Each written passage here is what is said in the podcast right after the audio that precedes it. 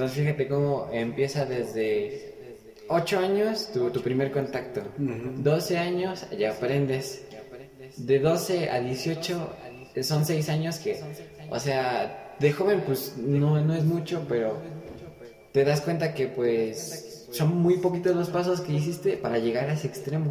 Y así nos, puede, nos puede pasar a cualquiera. Hola, buenas tardes de nuevo, audiencia de Disruptivos.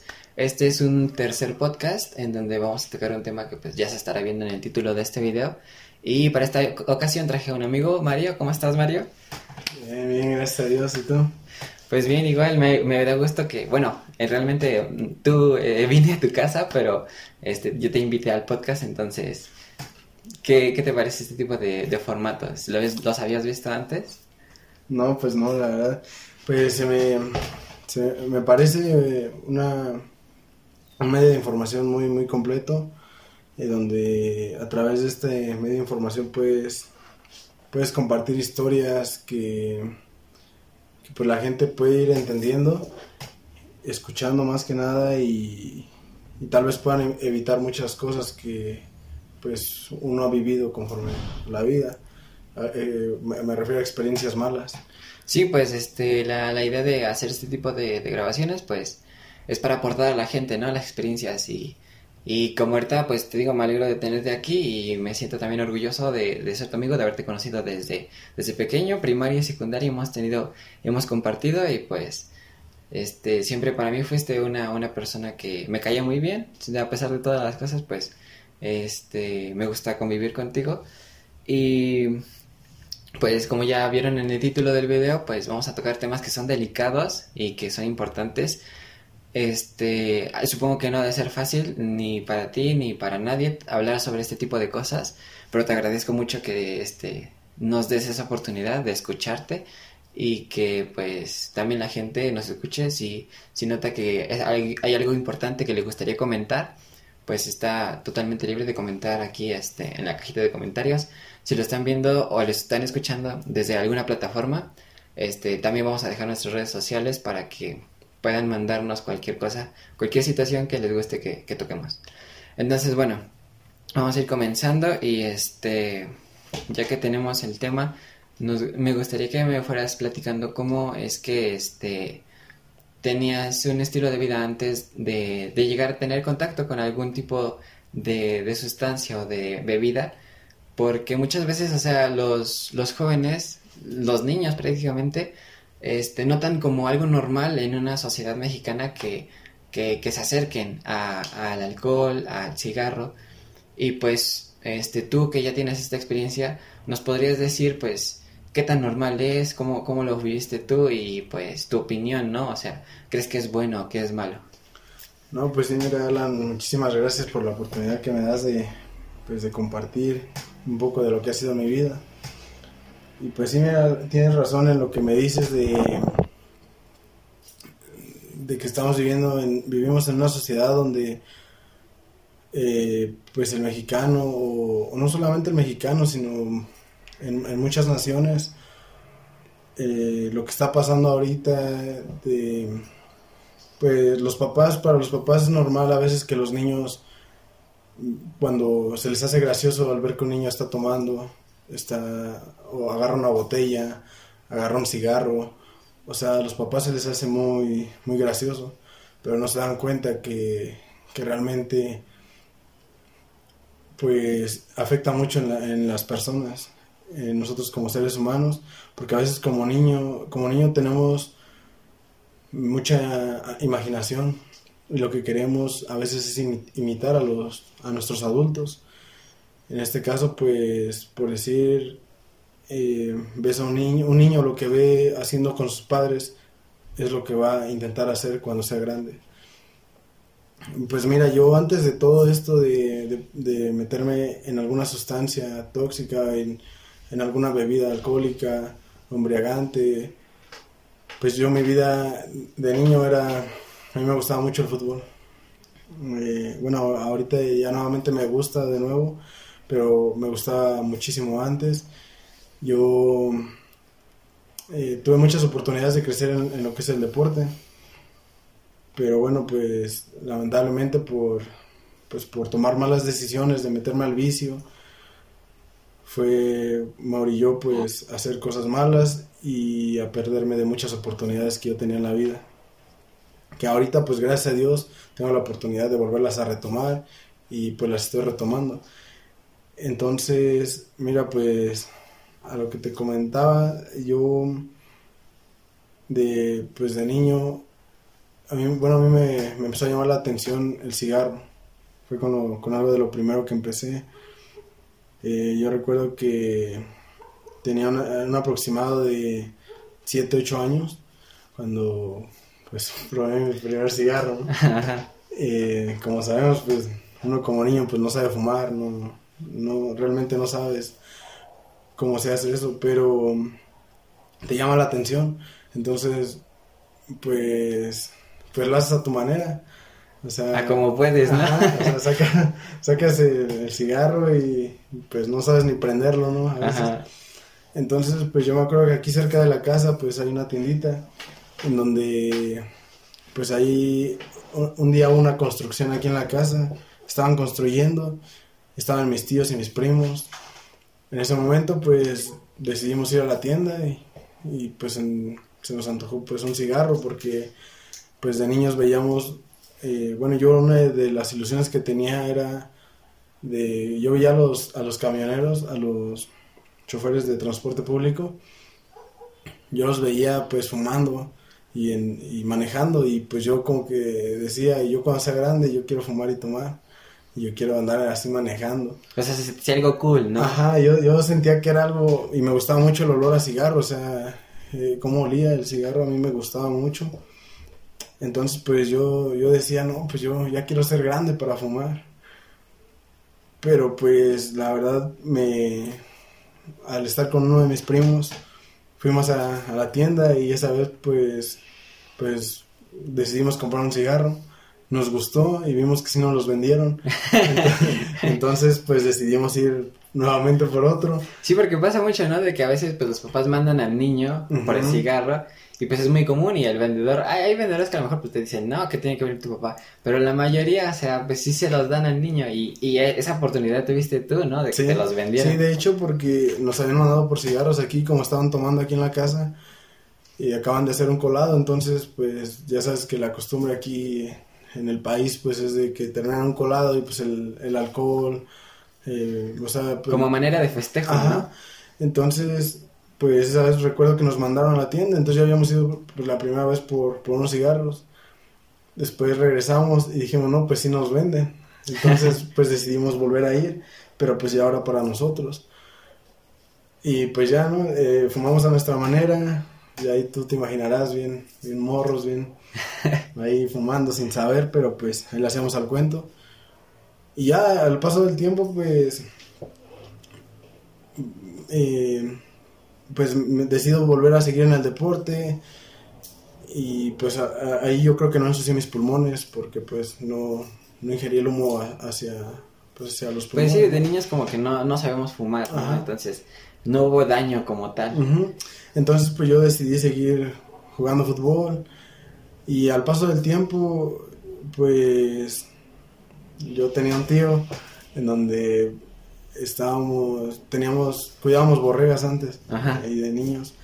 Entonces yo me fui una vez con mis primos y pues mi tío nos decía, pues pelense y el que gane pues le, voy a dar 10 pesos y una modelo. Bueno, una cerveza. y, y pues ya al momento de pelearnos de... Yo como soy el, el menor de ellos, pues yo siempre era el que salía ahí chillando. Pero entonces era como un juego, ¿no? Ajá. Eh, tu tío decía, no, pues este, entre ustedes dense y el que gane yo, yo le invito a esto. Ah, ya. Entonces, pues, pues así, así fue y, y pues, quieras o no, veíamos el ejemplo, pues yo veía a mi papá, él tomaba, él fumaba y pues yo decía, no, pues yo quiero ser como ellos, yo quiero pues también tomar, yo quiero fumar. Entonces, pues era como que una ilusión que traíamos día con día de decir, pues, ya quiero, ya quiero crecer para, para poder hacer lo que ellos hacen. Y llega el momento en que, pues, esa vez, pues, fue donde tomé mi primer cerveza. donde pues con, con mi tío y con mis primos peleando y todo. Y después de eso, pues ya me alejé del vicio, o sea, no, no se me hizo vicio de una vez, sino me alejé de todo. Eh, y seguí en el deporte a la edad de un aproximado de 11 años, cuando salí de la primaria, pues yo recuerdo que eran vacaciones, entonces en ese momento yo, yo, decido decirle yo decidí decirle a mi papá que quería un caballo que yo ya no quería jugar fútbol, que yo me tenía ganas de tener un caballo, porque mis primos tenían caballos, entonces pues empezamos a salir juntos y yo veía que ellos ya tomaban y fumaban. ¿Qué edad tenían tus primos? Mis primos pues son un año más grandes que yo, entonces por lo tanto yo tenía 11 años ellos tenían 12 años. Pero ellos ya fumaban, ya tomaban, por lo mismo de que pues las amistades que tenían ellos ya eran un poquito más, más grandes y un poquito pues ya más descarriadas, o sea, llevan otro estilo de vida. Y al momento en que pues esa vez aquí en, en las caballerizas pues me dicen, ¿no? ¿Qué onda? Pues fúmate un cigarro, mira, jálale poquito y, y no pasa nada. Y pues uno, ¿no? A veces por sentirse valiente, por sentirse un poquito más... Más grande. Más grande. No, pues sí, sí le entro. Porque me acuerdo que yo les decía que no. Pero dicen, no, pues que eres niña, no, pues y cosas así, ¿no? Que pues a veces nos pican el orgullo y, y no, pues vas a ver que sí, sí le entro y... Entonces, pues en ese momento yo decido pues probar el primer cigarro, así bien, ya aprender a fumar. Eh, lo empiezo a ingerir, me dicen, no, pues dejarle poquito, de a poquito para que no te ahogues, pues yo estaba tosiendo ahí, ahí ahogándome. Y créeme que me empezó a gustar. Ese mismo día que ya alistamos los caballos para irnos, fuimos a cabalgar y, en, y, al, y al punto donde llegamos de, para convivir, pues recuerdo que lo primero que tomé fue, fue tequila. Entonces, pues me sirvieron una cuba. De hecho, la primera cuba, pues me echaban con mucho refresco porque ya sabe bien feo. O sea, la verdad, yo Sí, pues cuando no tenemos, o sea, todavía contacto con eso, pues siempre de niños, ¿no? Pues es la primera, pues sirve le da poquito. Sí, y, y, pues créeme que, pues yo decía, no, sabe bien feo, pero por sentirme pues, bien machín, por sentirme bien grande, pues yo decía, no, pues, pues éntrale, ¿no?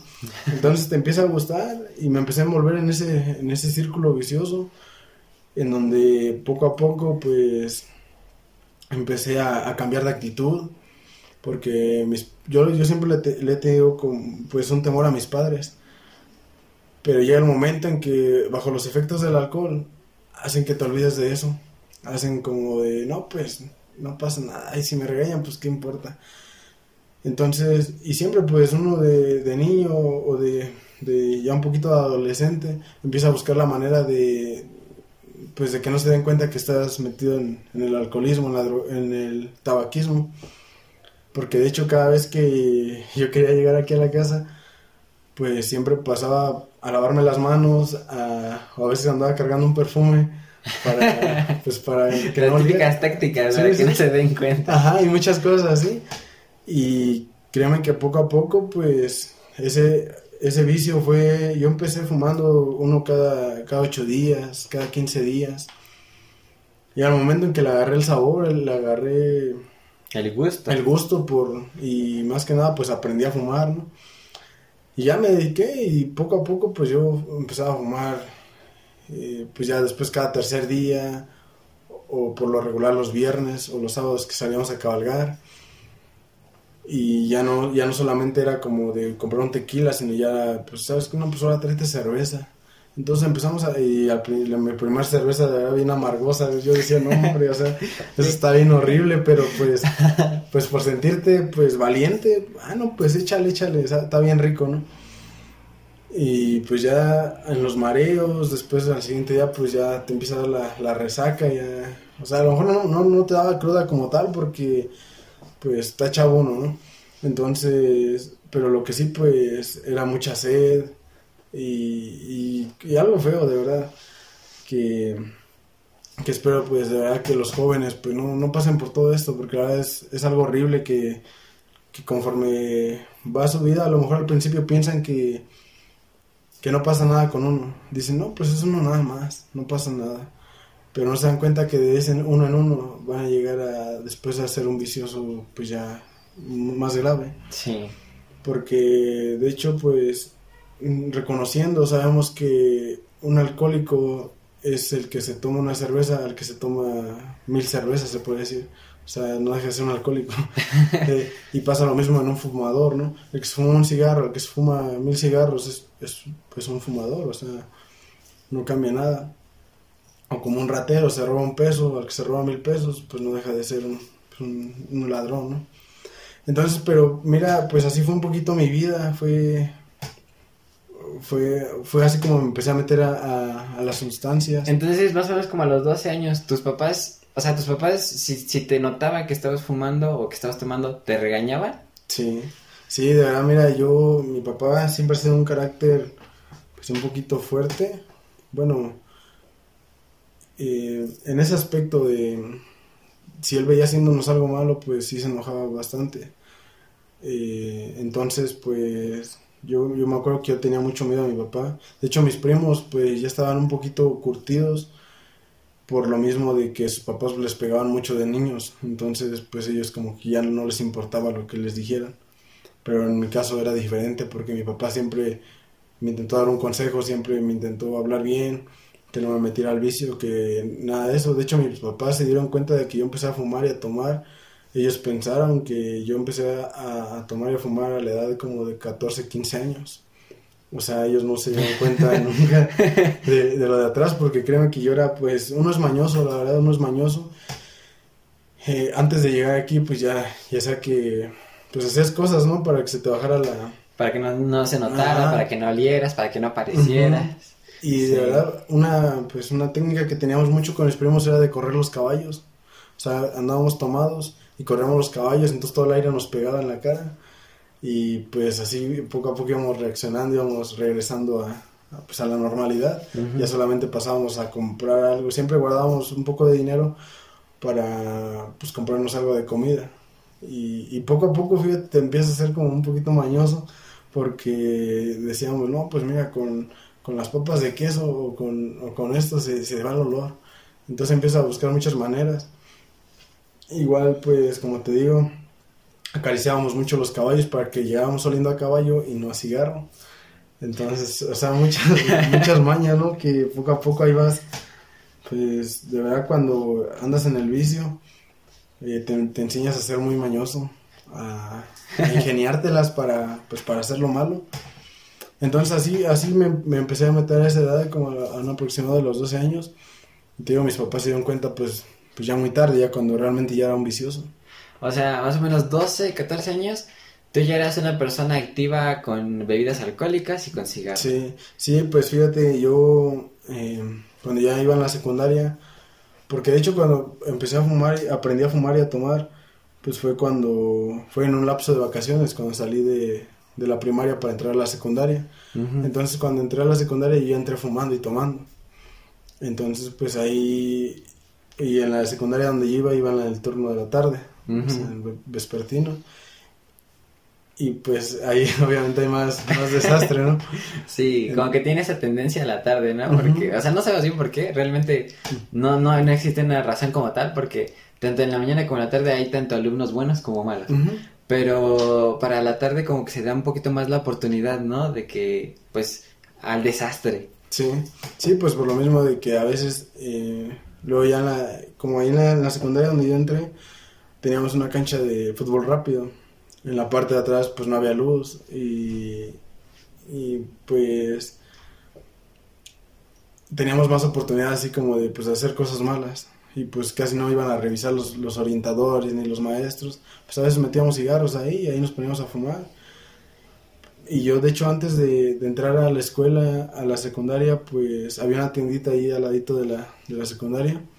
Y ahí hasta las personas de esa tienda nos daban oportunidad de, pues, de fumar y de tomar ahí. ¿Ahí en la tienda? Ajá, en la tiendita, porque hasta cerraban la puerta para que no nos vieran los orientadores, los maestros. Y pues ya yo pasaba, me fumaba mi cigarro y me metía a la secundaria. Y pues ya a veces cuando teníamos, por decir, eh, sabíamos que íbamos a tener horas libres o así, pues ya enclavábamos con un cigarro o dos ahí en la mochila. nos metíamos y pues ya decían, no, pues hora libre, pero vamos allá atrás y nos poníamos a fumar. Y ahí fue donde por primera vez también probé el PVC. Y bueno, gracias a Dios, pues no se me hizo vicio, no me gustó. Yo nomás igual lo hacía por, pues porque, a las muchachas, para que vean que, pues, que, uno, le empieza a entrar y así. Eh, la verdad, pues había horrible, pero pues, pues te digo, te pican el orgullo y tú dices, no, pues para que vean que sí le entro. Y pues ya eh, saliendo de la secundaria, pues yo me fumaba otro cigarro. De ahí igual llevaba pues mi chicle, llevaba mi, mi perfume. Saliendo de la escuela pues me venía y llegaba aquí a, la casa en la noche y pues ya, ya no fumaba, ¿no? Porque pues yo decía, no, pues se van a dar cuenta. Entonces todo ese lapso no se daban cuenta. Ya mi mamá empezó a sospechar hasta que entré a tercero de secundaria. Pero y eso porque me cambiaron a, a la secundaria de aquí y pues salíamos temprano, entonces pues, ya yo llegaba aquí a la casa y pues a veces no, pues que fumaste, no, pero pues o sea, medio que, o sea, sospechaban, pero no se daban cuenta al 100%. Y, y una vez mi papá sí nos encontró fumando ahí en las caballerizas, ya de hecho ya cuando tenía, cuando iba en la secundaria, tenía aproximado pues de 14, 15 años, pues sí nos encontró fumando ahí en las caballerizas y, pues a mí me, fue como feria, La verdad, pues con el, con el fuete del caballo, con el que yo le pegaba al caballo, pues con ese me dio, entonces, pero pues ni así, de verdad, ni así uno a veces entiende, porque pues ya tu cuerpo lo, lo requiere, te gusta el vicio, y pues como te digo, ya en la secundaria empezó a despertarse ese deseo por meterme más al, al alcoholismo, al, al, tabaquismo, pues en las, ahora sí, como le dicen comúnmente, las pedas, ¿no? O sea, en las fiestas, en las loqueras pues, pues te gusta estar ahí, te gusta estar, pues, pues, tomando, haciendo lo malo. Y, pero fíjate que yo a pesar de que tuve unos, he tenido unos padres que siempre, imagínate, mi mamá que siempre ha estado, o sea, aquí en la casa cuidándonos, y yo me descarrié, pues también yo creo que aquí va un consejo también para un poquito para las mamás y los papás que trabajan los dos porque no se dan cuenta de sus hijos. O sea, no, no se dan cuenta de lo que hacen los hijos cuando los papá y mamá trabajan. O sea, tienen más oportunidad, y, miden los tiempos, porque a veces así es uno. Yo, por decir en mi caso, yo me di el tiempo de mi papá, porque mi papá me regañaba más. Entonces yo me di el tiempo, a ver, pues mi papá se va de tales horas a tales horas, o sea, tengo oportunidad de hacer todo esto. Y cuando mis papás, porque de hecho yo cuando me empecé a meter al vicio, yo ya no, yo no los acompañaba a las fiestas, ya no los acompañaba a ver a, mis abuelitos.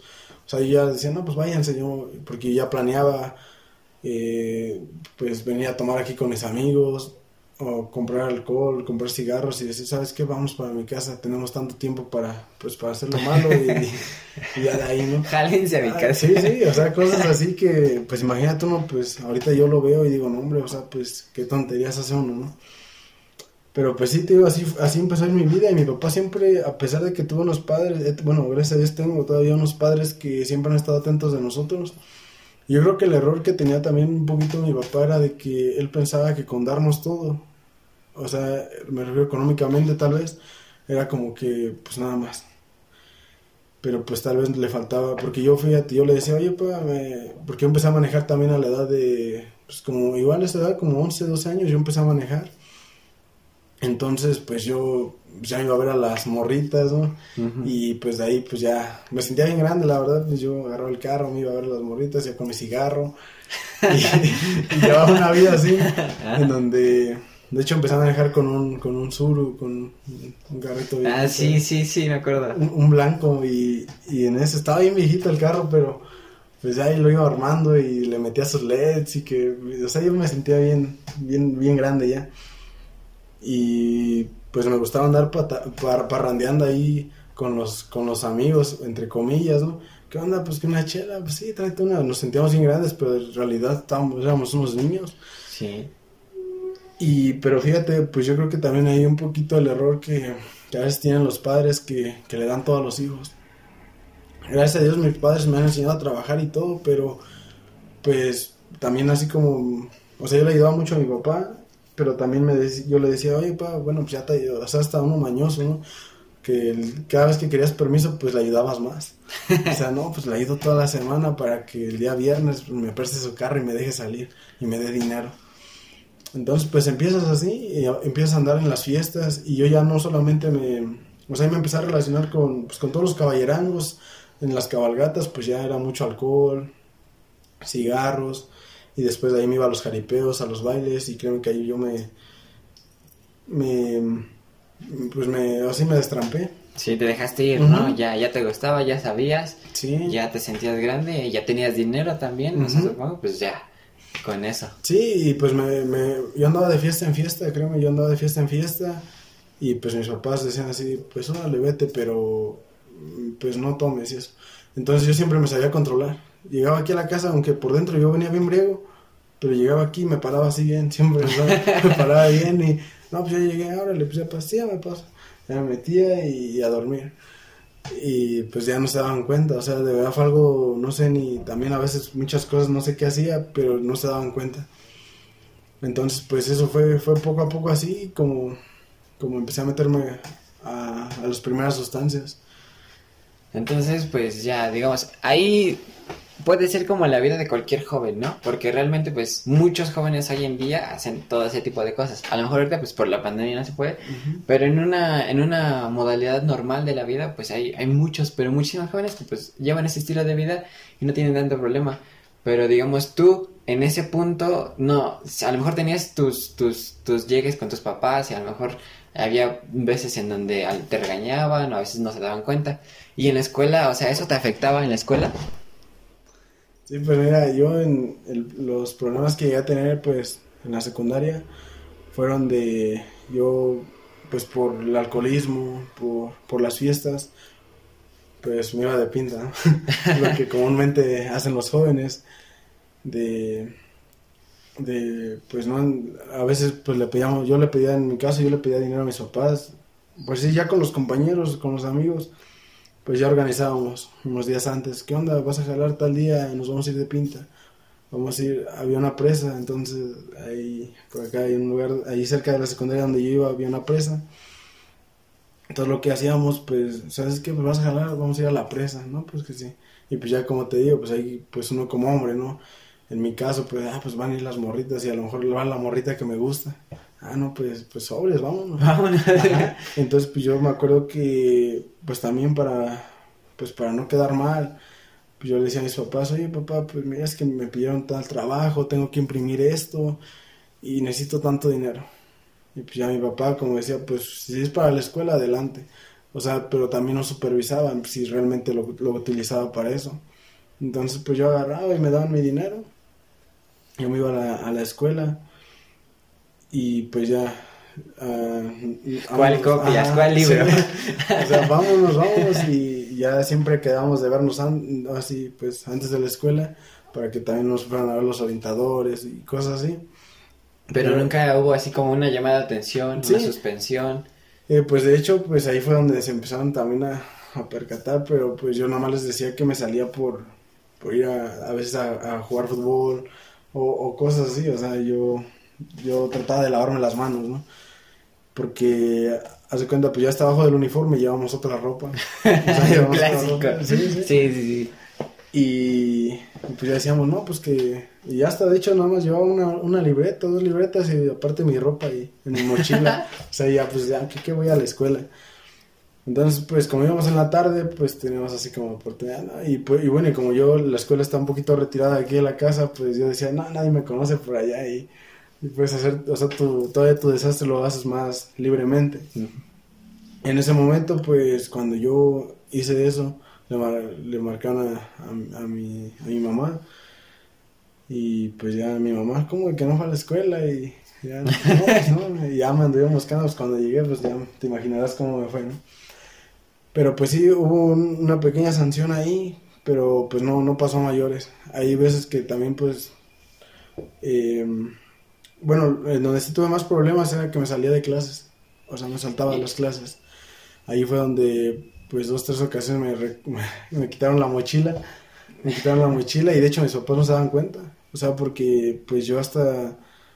le decía a otro compañero, ¿qué onda? Mira, préstame tu mochila. O sea, ya veía una que se parecía a la mía. Y no, pues préstame tu mochila, yo mañana traigo otra y, y mira, yo te, yo te invito a una torta o lo que fuera, ¿no? Y pues ya a veces el otro, pues con tal de, pues de ganarse a lo mejor unos pesos o así. No, pues ahora estén. Entonces ya venía con mi mochila como si... como si fuera tu mochila. Y yo decía, no, en cuanto, en cuanto la orientadora se descuide, yo saco mi mochila y fuga, ¿no? O sea, no pasa nada. Pero no, fíjate que pues sí, hubo regaños, hubo sanciones. En la escuela sí me afectaba bastante porque pues me salía de las clases y a veces... pues claramente no, no estudiabas al mismo nivel que alguien que está periódicamente en clases, ¿no? Que pone atención. Y no, y fíjate, es algo que ahorita pues de verdad yo me arrepiento de haberme saltado todas las, las, clases que yo me salté, tanto en la secundaria como en la prepa. Yo me arrepiento porque pues ahorita, bueno, actualmente estoy cursando la universidad. Entonces ahorita hay cosas que yo digo, híjole, necesito eh, ir a cursos o necesito ir a, a buscar información porque pues eso no lo vi. O sea, digo, ¿por qué me salí? ¿Por qué no mejor aproveché mi tiempo? Y ahorita ya no estaría haciendo gastos en, ir a prepararme más, en ir a buscar cursos, sino yo hubiera aprovechado mi tiempo para, para aprender lo que en su tiempo tenía que aprender y ahorita pues todo, todo lo que, lo que aprendí, aprendieron mis demás compañeros, los que se pegaban, pues ahorita yo les sirve bastante y yo estoy así como me vuelvo a regresar a, a volverlo a aprender. Sí. Entonces pues sí es algo que pues yo de verdad ahorita me arrepiento y yo, en este caso ahorita yo le digo a mis hermanos, hey, no salgan de clases, échenle ganas, porque esto les va a servir en, en más adelante y se van a arrepentir de haber perdido todo su tiempo. Sí, pues sí. Y bueno, pues este, hasta ahorita digamos estamos tocando un tema que es común, es común, hay, hay muchos jóvenes que pues hacen eso, saltan clases y pues siguen, o sea, sorprendentemente yo, yo diría sí, porque a lo mejor para alumnos regulares no es tan fácil terminar una secundaria, terminar una prepa, pero aún así personas que se saltan las clases, que, que, que no van regularmente a la escuela, lo logran, pero no representa, digamos, gran situación. Las situaciones ya más este, conflictivas o, o fuertes para cualquier persona, pues es cuando ya este, sientes que estás perdiendo el control, ¿no? ¿En qué momento tú sientes que ya no ya, ya no tienes ese control de, de, de lo que estás haciendo, de, de, de eso, de, de, que tú llevas una vida normal y de repente ya es, dependes más de algunas cosas que, que, que pues antes no dependías. Sí, pues eh, en ese aspecto yo a la edad de, no sé, una aproximada, pues de hecho iba en, en segunda secundaria, donde realmente yo ya, ya dependía del tabaco.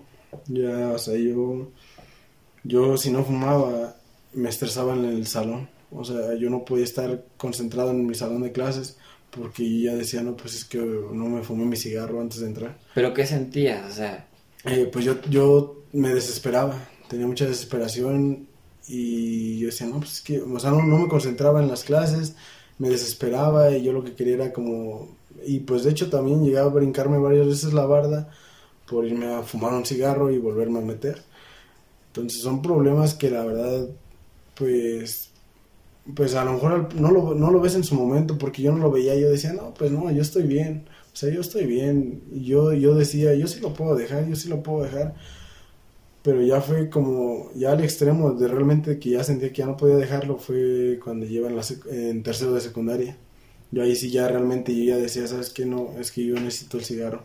Al salir de clases tenía que a fuerzas fumar al salir de clases yo decidí, o, terminaba de comer y ya quería un cigarro. Salía de la secundaria, antes de entrar me fumaba un cigarro, salía, me fumaba otro y después de comer me fumaba otro. Entonces, a, lo mejor ahí pues todavía no estaba tan grave, pero pues a la edad que tenía pues yo considero que ya. Porque pues llegaba el momento que pues me fumaba tres cigarros al día.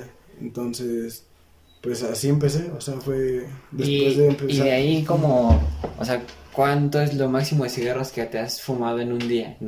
Yo llegué a fumarme tantos en un día. Eh, pues mira, yo hasta la última vez que llegué a fumar, pues mi máximo, así lo máximo que llegué a fumar fueron un aproximado, o sea, bueno, por lo regular lo que, lo que era más normalmente era dos cajetillas, de una, una y media a dos cajetillas diarias. Y, pero pues cuando ya andaba en la loquera, llegaba el momento que sí me fumaba hasta tres cajetillas de cigarros. O sea, en, y eso pues a veces solamente en un, en un lapso de, de, unas horas. O sea, porque no era ni, ni en un día. Y eso cuando estaba en la loquera, o sea, cuando andaba, por sí que me amanecía en, una borrachera, en cosas así. Pues llegó el momento en que yo me, me fumaba hasta, hasta pues dos cajetillas y media, tres cajetillas de, de cigarros. O sea, acababa de fumarme uno y como a los cinco minutos otro. Y era, y era así, o sea, yo no podía estar sin el, sin el cigarro. Pero por lo regular, cuando no andaba en, en la loquera, cuando andaba así, pues era de un aproximado de una y media a dos cajetillas por día. No, pues sí, es un buen. Sí. Y algo curioso que me gustaría preguntarte. Las, las cajetillas de cigarro por ley necesitan darte un mensaje de advertencia. Ahí siempre viene un mensaje de produce cáncer y viene una imagen así bien fea. Eh, eso, eso sí, lo tomaban en cuenta, lo, lo alcanzaban a leer. ¿O nunca, nunca, nunca te dio importancia ese tipo de cosas? No, es, es algo chistoso porque, pues aunque ya sabíamos que nos dañaba, seguíamos consumiéndolo. Porque sí, muchas veces, pues, uno de joven, a ver, pues te pones a leer, a ver qué contiene, o, o, qué es lo que trae la cajetilla. Eh, ahí lo que decía, pues, pues sí, lo, lo, como dices, ¿no? ese cáncer, te lleva a la muerte y muchas cosas así. Hasta te ponen la calavera ahí en, la, en la cajetilla. Pero pues pues ya es una necesidad para tu cuerpo. Por más que tú quieres dejarla, dices, no, es que lo necesito. Entonces, pues ya, ya cuando ya eres un adicto, ya un verdadero adicto, pues tú ya no te importa la imagen, o sea, tú ya dices, no, pues yo lo necesito, yo, yo quiero satisfacer mi, mi cuerpo, porque mi cuerpo me lo está pidiendo. Entonces, pero sí, o sea, sí se le toma la importancia, porque hay veces que hasta con los mismos cuates decíamos, mira, vas a quedar así, mira tus pulmones ya cómo están. Y mira, no manches, yo ya, mis pulmones ya están todos negros, yo creo que, no sé, ya respiro puro humo y cosas así, pero pues te digo, no, no le das la importancia al 100%, no le das esa importancia que, que deberíamos, porque si le tomáramos una verdadera importancia, pues dejaríamos de fumar o de, o de hacerlo, porque sabemos que te daña, pero pues al cuerpo le gusta y, y pues ya es una necesidad. Sí, pues sí. Híjoles, pues sí, o sea, ya, ya ese tipo de consumos, pues ya son, son cosas muy fuertes y que pues, o sea, ya, ya cuando llegaste a ese punto, pues ¿qué edad tenías? ¿Unos 17, 18? Eh, al, al extremo de fumar dos, dos sí. cajetillas, sí, pues ya, ya tenía 18 años, 17 años.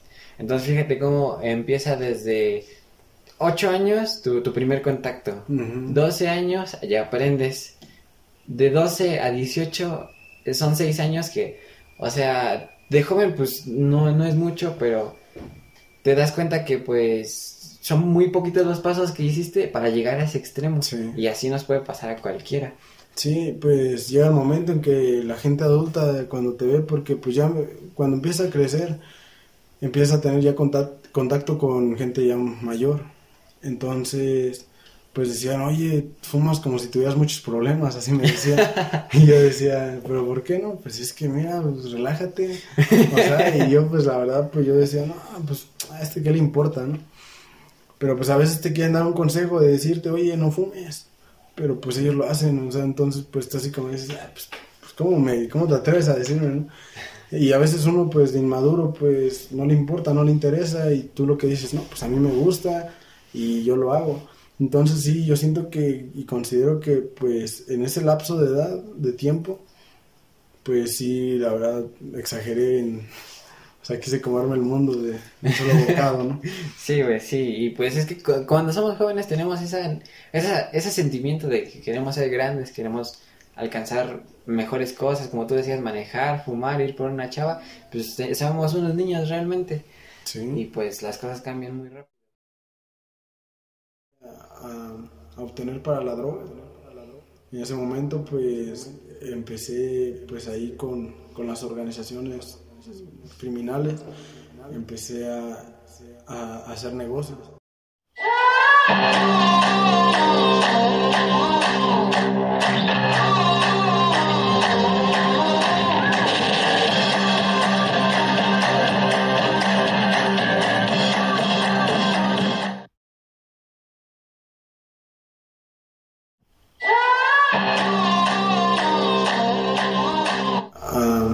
Tener para la droga.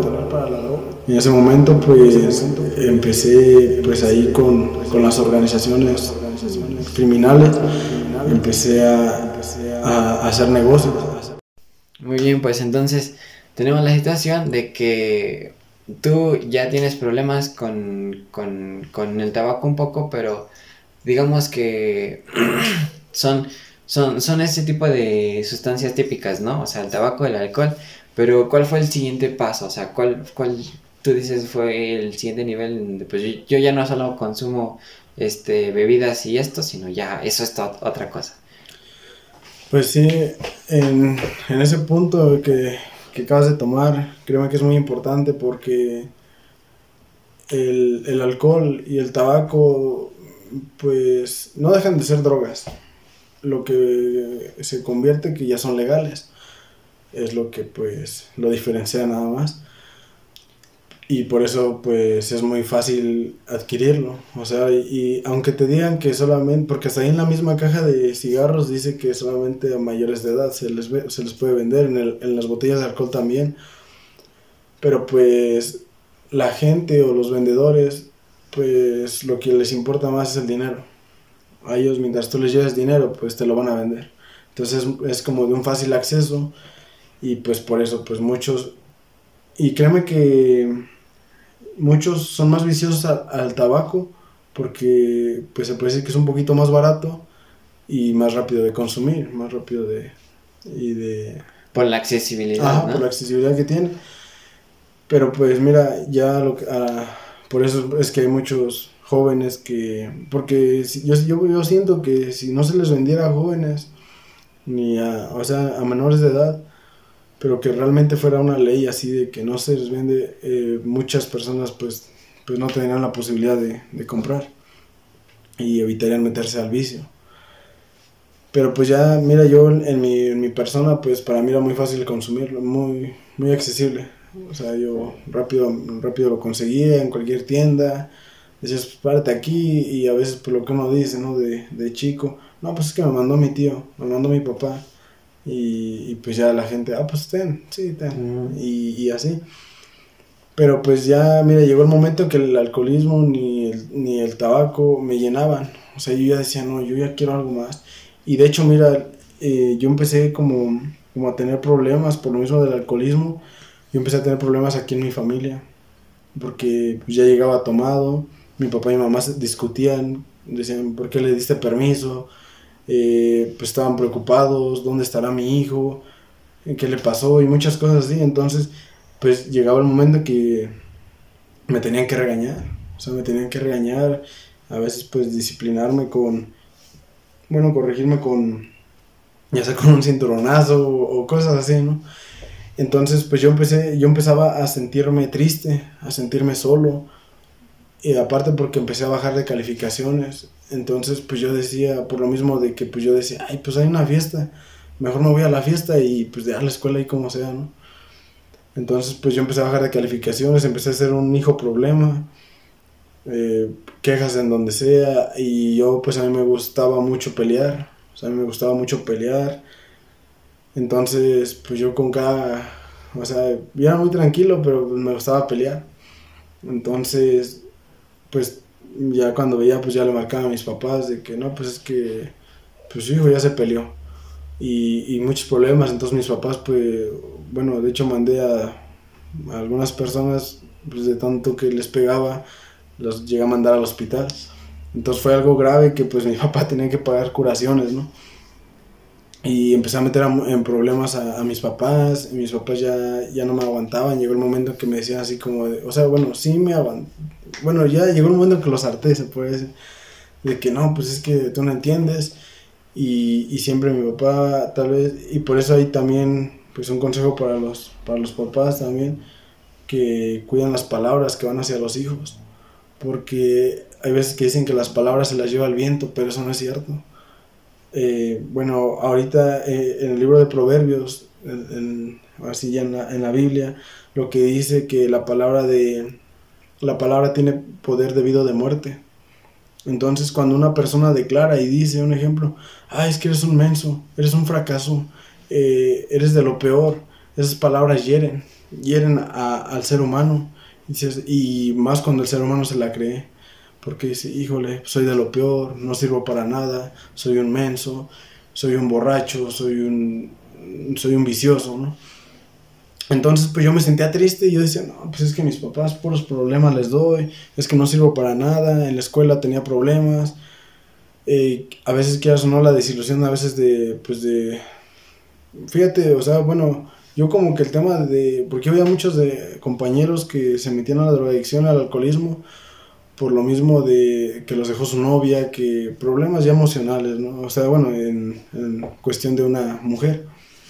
Pero créeme que yo en ese punto, pues al parecer a mí no me tocó en ese punto. Yo, pues yo viví una vida ahí un poquito ahí de, loco, ¿no? De ser mujeriego, de... Entonces pues yo como que no tomaba a, ninguna muchachita en serio, o sea, yo que de verdad no me siento orgulloso en eso porque pues realmente pues es algo malo.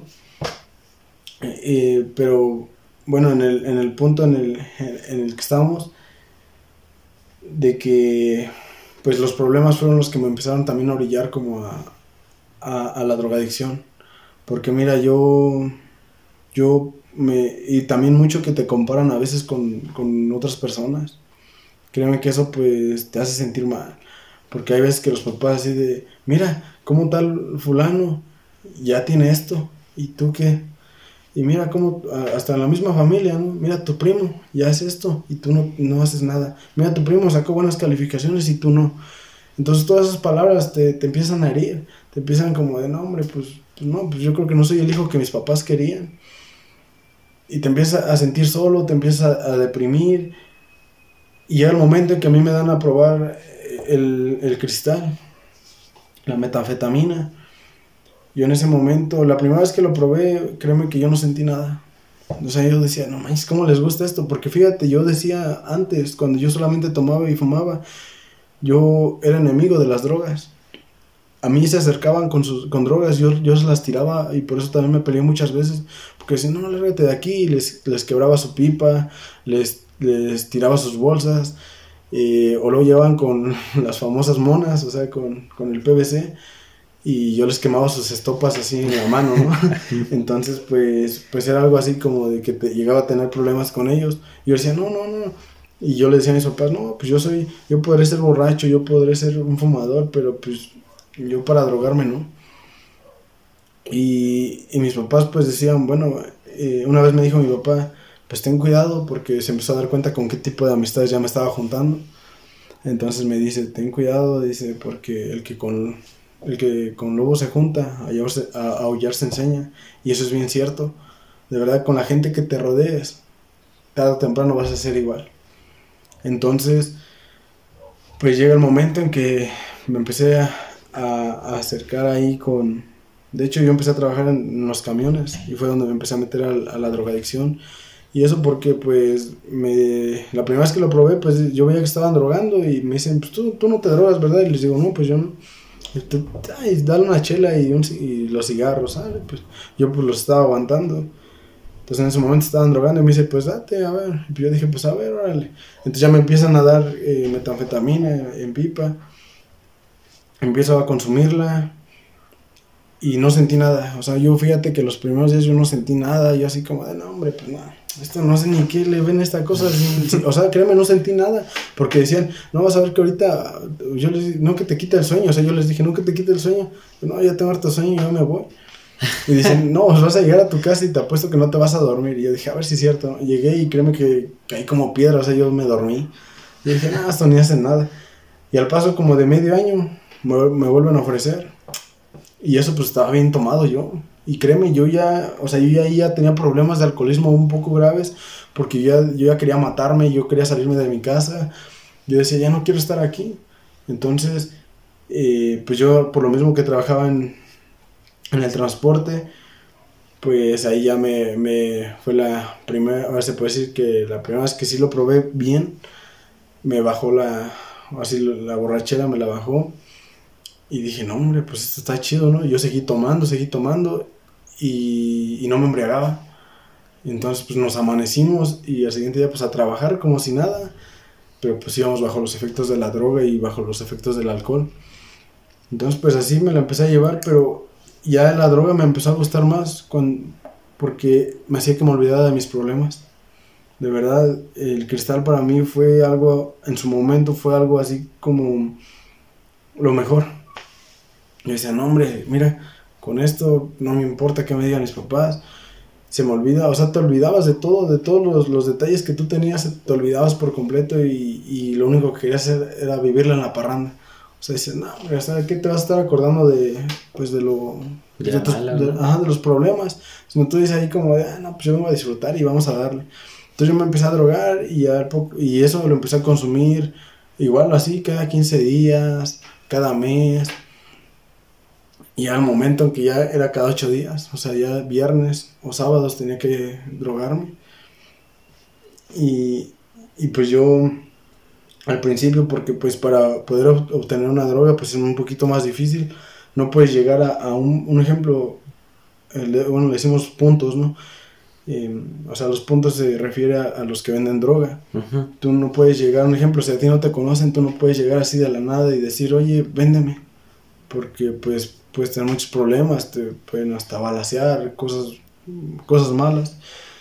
Entonces llega el momento en que pues uno dice, oye, este, pues ya con los mismos amigos con los que te empiezas a rodear, no, pues mira, pues consígueme, o ya, o le dices, pues conéctame con tal persona, no, o sea, llévame para que me venda entonces, pues en ese momento yo empecé a relacionarme ahí, empecé a... Y ya, ya en el momento que yo ya tenía la facilidad para ir a comprar o ya tenía el número de, la persona que me vendía, pues en ese momento a mí me, pues yo nada más le mandaba un mensaje, ¿qué onda? Pues necesito tanto, ¿estás en tu casa o así? ¿O estás en, en tal lado donde, o, ya quedábamos donde vernos? Pero ¿cómo conseguiste el contacto de esa persona? Eh, pues mira, eh, pues como te digo, un ejemplo, yo tenía un conocido, bueno, con la persona que yo me drogaba, pues ya yo le decía, ¿qué onda? Pues consígueme. Y, y así empecé, pues sale, pues ya tanto. Y ya me conseguía. Después de eso, pues yo ya decía, oye, este, pues ya pásame su número. No, pues cómo. ¿No? Y entonces ya en un momento, ya que iba a comprar él, pues ya me llevaba. Entonces pues me dice, ya me presentaba, se puede decir, con el, pues con el punto con el que vende. No, pues mira, pues él está tal, tal y así. Y pues dice que te quiere consumir. No, pues adelante, entonces pues ya ahí haces business, o sea, bueno, pues pásame tu número, ya me daban, o sea, me daban su número. No, pues sale, entonces cuando quiera yo te marco y te mando mensaje. No, pues que sí. Entonces así empiezas. Y yo empecé ya a mandarle el mensaje, ¿qué onda? ¿Te va en lado? Pues órale, pues cuánto, ¿no? Pues que, pues sí, pues yo por lo que empecé a consumir, créeme, mira, eh, se dice que la metanfetamina es una de las drogas más baratas, pero y la más dañina. Entonces, pero no, o sea, no es tan, tan barata, o sea, de verdad, porque pues, pues imagínate, o sea, te dan, sí o sea, se refieren a que es un poquito más barata porque te dan un poquito más, o sea, te, un poquito más que lo que es la cocaína o la piedra, o sea, te dan un poquito más pero de que no es barata, o sea, no es barata, pues no es barata, porque pues de verdad te hace un consumidor y, y, de verdad te lleva a la ruina todo eso. Entonces yo empecé así, imagínate, yo empecé, porque de verdad los puntos, hay personas que solamente dicen, no, sabes que yo te vendo de medio gramo para arriba, si no te voy a andar vendiendo 50 pesos, 100 pesos. Pero yo en el primer contacto que tuve, pues me vendía de, de 50 pesos, le decía, dame 30 pesos, ahí te los daba. Entonces era como que muy fácil de consumirla. Y yo al principio, pues empecé así consumiendo de a 50 pesos. Y yo decía, no, pues dame una de a 50. Y me la fumaba y con eso tenía para no dormir en una noche, ¿no? En una noche y media. Porque pues eres nuevo, o sea, pues te pega bien machín. Pero llega el momento en que dices, no, pues ya tu cuerpo requiere de más. Entonces yo ya empecé después cada tercer día. Y ya decía, no, pues, o de momento ahí me encontraba un compa, pues, ¿qué onda? vamos a ponernos o qué, pues órale, pues vamos. Entonces pues ya te empiezas ahí a, relacionar y te empiezan a, ofrecer más. Entonces ya después ya no pedía 30 ni 50 pesos, sino ya pedía 100 pesos. O sea, no, pues da una de 100, pues órale. Pues ya, ya a lo mejor iba con un, otro amigo y él decía, pues yo también me pido una de 100, entonces ya entre los dos, pues vamos a aventarle y nos poníamos. Entonces, pues te, te, digo, al momento, pues se te olvida todo, o sea, se te olvida todo, todos tus problemas, y cambias tu carácter, lo cambias totalmente, créeme, porque Yo, yo andando en la calle con los amigos o mientras anduviera drogado, andaba bien contento. Y llegaba aquí a la casa y créeme que no, o sea, yo me amargaba y, hacía que mi familia se amargara. Yo llegaba y, me, regañaban. Y yo, ah, pues es mi vida, pues déjenme, pues qué les importa. Y los retaba y, y ya, o sea, ya me empezaba, ya no me importaba. Y sí tenía miedo a que, se dieran cuenta que ya, ya me drogaba, porque de hecho se empezaron a dar cuenta después de un año y medio, o sea, como después de un año, se empezaron a dar cuenta y eso porque pues me dieron cuatro sobredosis, o sea, cuatro sobredosis por, por exceso de, de sustancias tóxicas. Entonces, pues en la primera sobredosis fue donde se dieron cuenta, porque pues yo me estaba muriendo y pues, me llevaron al doctor, entonces ahí fue donde, donde se dieron cuenta de... ¿Y cuánto tiempo te tardaste en que te dieron la primera a que te diera sobredosis? Eh, o sea, del... Ajá, de que empezaste a consumir metanfetamina de ese tiempo, digamos, no sé, pues yo, yo, yo iba en, no sé, segundo de prepa, por decir algo. ¿Cuánto tiempo pasó de ese punto a que ya tenías esos excesos? Ah, pues mira, y, pues yo a decir un poquito exagerado en el punto de meterme más, ¿no? Entonces, pues, pues yo llegó el momento en que tenía, bueno, fue un lapso de, pues, lo que te digo, como un año y medio, más o menos. Un año y medio. Un año y medio, un año, como un año. Sí, yo creo que fue como un aproximado un año en el que, en el que ya realmente pues ya me empezó a dar la primera sobredosis. Y eso pues fue por lo mismo de que yo, o sea, te digo, es que lo, o sea, yo me, me aceleré demasiado. Yo pues empecé a consumir pues poquito pero pues yo no me satisfacía eso, después ya me empecé a relacionar más allá. Y como te digo, ya a mí el alcohol y el cigarro ya no me llenaban, yo decía, no, pues es que sí está chido, pero pues yo necesito algo más. Entonces pruebo la metanfetamina y de verdad me, me gustó mucho. Y, de volada me hice adicto. Entonces, pues ya llegó el momento en que yo ya no me consumía y, pues 100, 100 pesos, o sea, no, sino ya Llegó el momento en que, en que yo ya tenía que consumirme diario, pues medio gramo, más de medio gramo de, sustancia. Entonces, pues sí es un poquito... Y, bueno, ya llegó el punto de que después de que pasaron como tres meses de que era de a poco, yo ya tenía que drogarme diario. O sea, diario, diario, diario, tenía que estar drogado. Porque el día que no tenía droga yo no me despertaba. O sea, yo, ¿cómo te diré? Es que mira, te quita el sueño. O sea, la, la metanfetamina lo que hace es que te quita el sueño, te quita el hambre, mm, te, altera las hormonas. Entonces, y lo que quieres es solamente como que estar en la loquera. O sea, solamente quieres estar tomando, parrandeando, fumando con, pues, con amigos, con amigas. Entonces, pues yo llego el momento en que yo ya me amanecía hasta tres días, cuatro días no llegaba a la casa.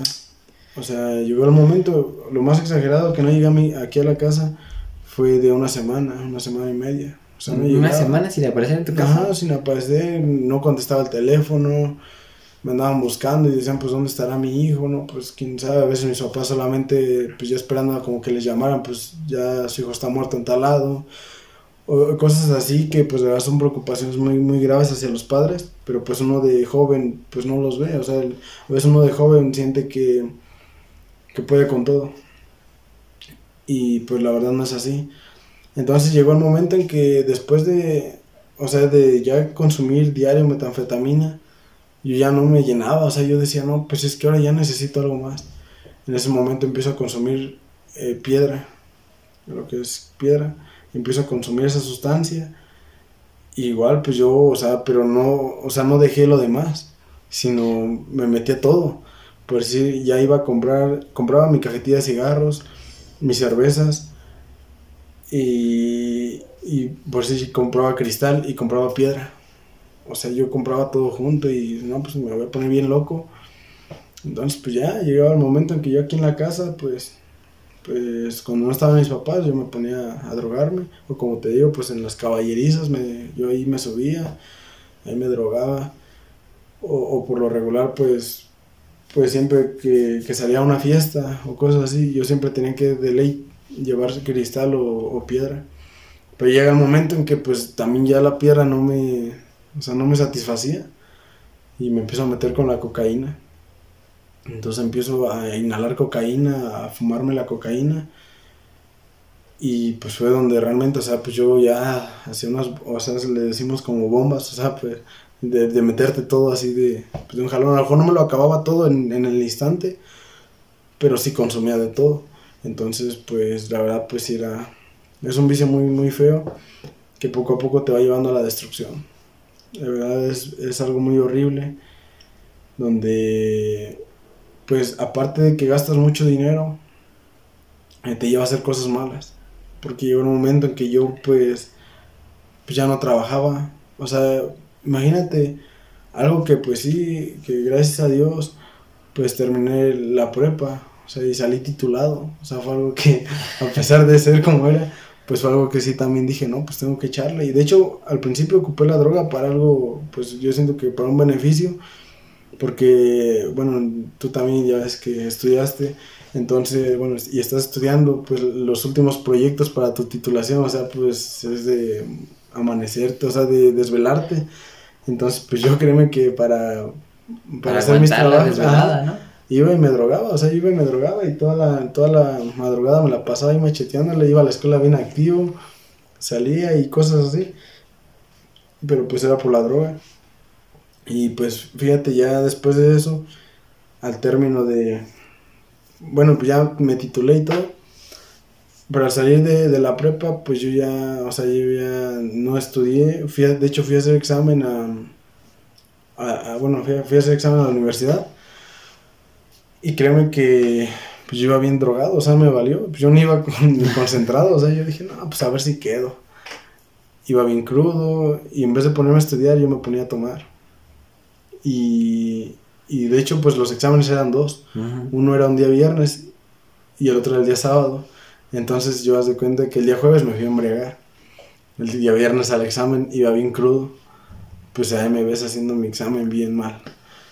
Y el día viernes, en vez de venirme a estudiar en la tarde, me encontré a una amiga y me fui a tomar con ella.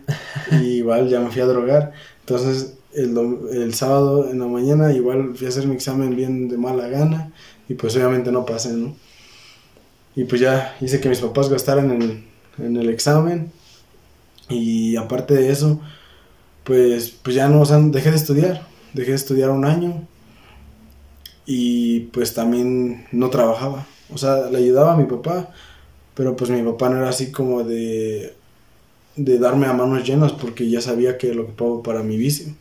Entonces sí me de momento me apoyaba, pero entonces eso pues también me empezó a brillar como yo no quería buscar trabajo, como y como el día que yo no tenía droga, o sea, por las desveladas, tanta desvelada que yo llevaba, pues llegó un momento que yo si no tenía droga no me despertaba, o sea, yo no me despertaba de pues de la cama, yo no me levantaba, no me levantaba a comer y me volvía a dormir. O sea, yo no podía trabajar, tenía muchísimo sueño, yo no podía, eh, por más que decía, no me voy a poner las pilas a trabajar, no podía. Créeme una flojera así bien, bien grave y acababa de comer y, comía mucho y de volada se me bajaba la comida. O sea, de volada decía, no, pues es que ya tengo hambre otra vez. O sea, me llenaba mucho y a la media hora ya tenía mucha hambre. Porque me empecé a, a chupar por lo mismo de la droga, me empecé a enflacar. Y te digo, empecé a cambiar de carácter horrible. Mis papás ya no me aguantaban, decían, no, pues es que ya nos contesta bien feo, ya no nos respeta, mis hermanos los mandaba muy lejos. Yo a mis hermanos de sus ahorros les, les quitaba para, para poderme drogar. Pero llegó un momento en que yo ya no tenía dinero, o sea, yo decía, pues, pero ahora ¿de dónde? ¿De dónde voy a, a, a obtener para la droga?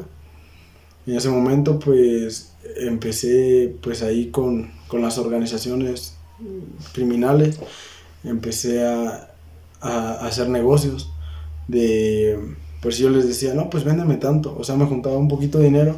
Bueno, de hecho yo lo que hacía era que con la persona que iba, un ejemplo, pues yo como llegué al momento en que yo les hablaba a, a los, bien, bien, a los que venden droga, pues yo, un ejemplo, tú ahorita en este momento me, me decías, oye, carnal, llévame, cómprame tanto.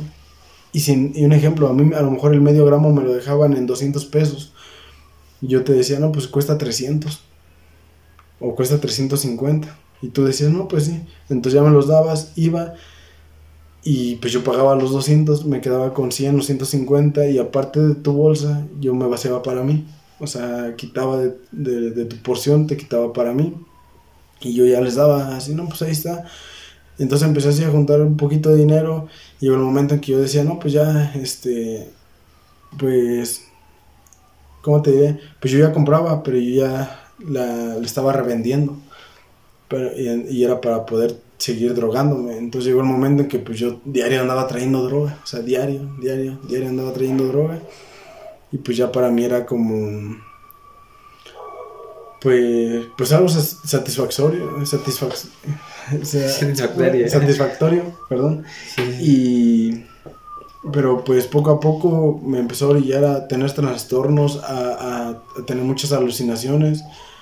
¿Cómo, ¿Cómo, alucinaciones? Pues sí, o sea, yo ya alucinaba muchas cosas. Por decir, veía sombras que donde no había, en las madrugadas escuchaba muchos ruidos raros. Y, o sea, bien paniqueado, o sea, bien paniqueado, de verdad. Y yo sentía que me perseguían, yo sentía que, la, o sea, tan solo escuchábamos una sirena de, de policía y créeme, o sea, de verdad era como que tú te alterabas al mí. O sea, decías, pues, ¿qué onda? No, no, no, vámonos. Veías una luz de, así como de la patrulla, pues, pélate, vámonos. O sea, hay muchas cosas así que a veces en la noche, por decir, yo me, me asomaba en la ventana y yo veía que alguien me veía.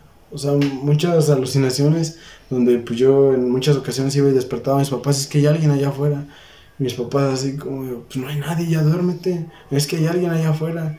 Y a cada rato pues yo bien alerta toda la madrugada, no dormía nada. Ya cuando eran como las 5 de la mañana ya me agarraba el sueño. Pero sea, de verdad es una vida horrible porque también pues probé los cuadros, eh, que se le dice el, LCD. Créeme que pues, son como unas estampitas que van en la lengua, o debajo de la lengua, que se empiezan a deshacer. Eh, mira, yo la primera vez que lo probé, pues yo estaba aquí en mi cuarto. Y en ese momento, pues yo estaba bien alucinado. Y la toalla, ahora la toalla, pues con la que me baño y así, estaba puesta aquí en la cama. En ese momento yo empiezo a ver como que se levanta, como si fuera una, o sea, como una niña. O sea, no sé, has visto a lo mejor videos como, pues así como de una llorona. Imagínate, así una, como una llorona. Ajá. Y yo me imaginaba así la toalla y yo decía, no, pues qué onda, o sea, bien alucinado. Y decía, no, pues la llorona. Y, empezaba a, a, decirle groserías. Y o sea, neta, empezaba a hablar solo. No, man. O sea, ya empezaba a hacer cosas que, pues, ni al caso. Eh, yo era una persona de andar cargando a veces una pistola, de andar cargando una navaja. Porque no me sentía seguro. Yo sentía que todo el mundo me traicionaba. O sea, y yo decía, no, y ahorita este, pues no le voy a tener confianza porque la neta hablan mucho, pero no sé, no. O sea, y no andas confiado, no andas seguro. Por, ah, y créeme que te sientes bien valiente, dices, no, hombre, yo soy bien valiente y no sé qué, pero por dentro eres bien cobarde. Porque a mí me daba miedo salir en la noche. O sea, si no iba con los compas, pues a mí me daba miedo salir en la noche, así, irme solo, a mí me daba miedo yo sentía que me salían cosas malas y todo. Entonces son muchas, muchas cosas que de verdad es, una vida horrible.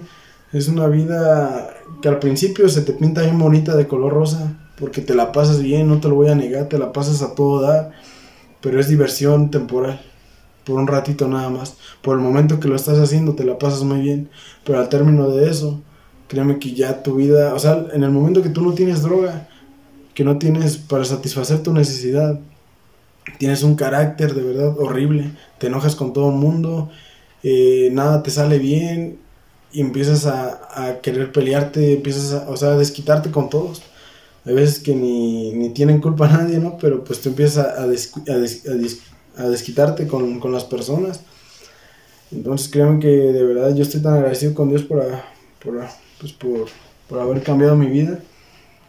Y porque realmente pues es una vida horrible es algo que a nadie se lo deseo y espero pues que la gente se pueda dar cuenta de que no sé si tal vez están yendo por esto por este camino se, den cuenta que no es el mejor y que, y que lo más importante busquen ayuda busquen ayuda para que no sea demasiado tarde porque te digo ya después de todo eso yo como ya me drogaba a diario pues llegué a robar llegué a robar la verdad llegué a robar eh, bueno, en una empresa donde, pues, haz de cuenta, bueno, yo ni trabajaba ahí, ¿no? porque yo ni tenía trabajo, pero un amigo tenía, con el que nos empezamos a drogar, dice, no, pues mira, yo vamos a la empresa donde estoy trabajando, allí en una parte hay mucho fierro viejo, lo sacamos y lo vamos a vender.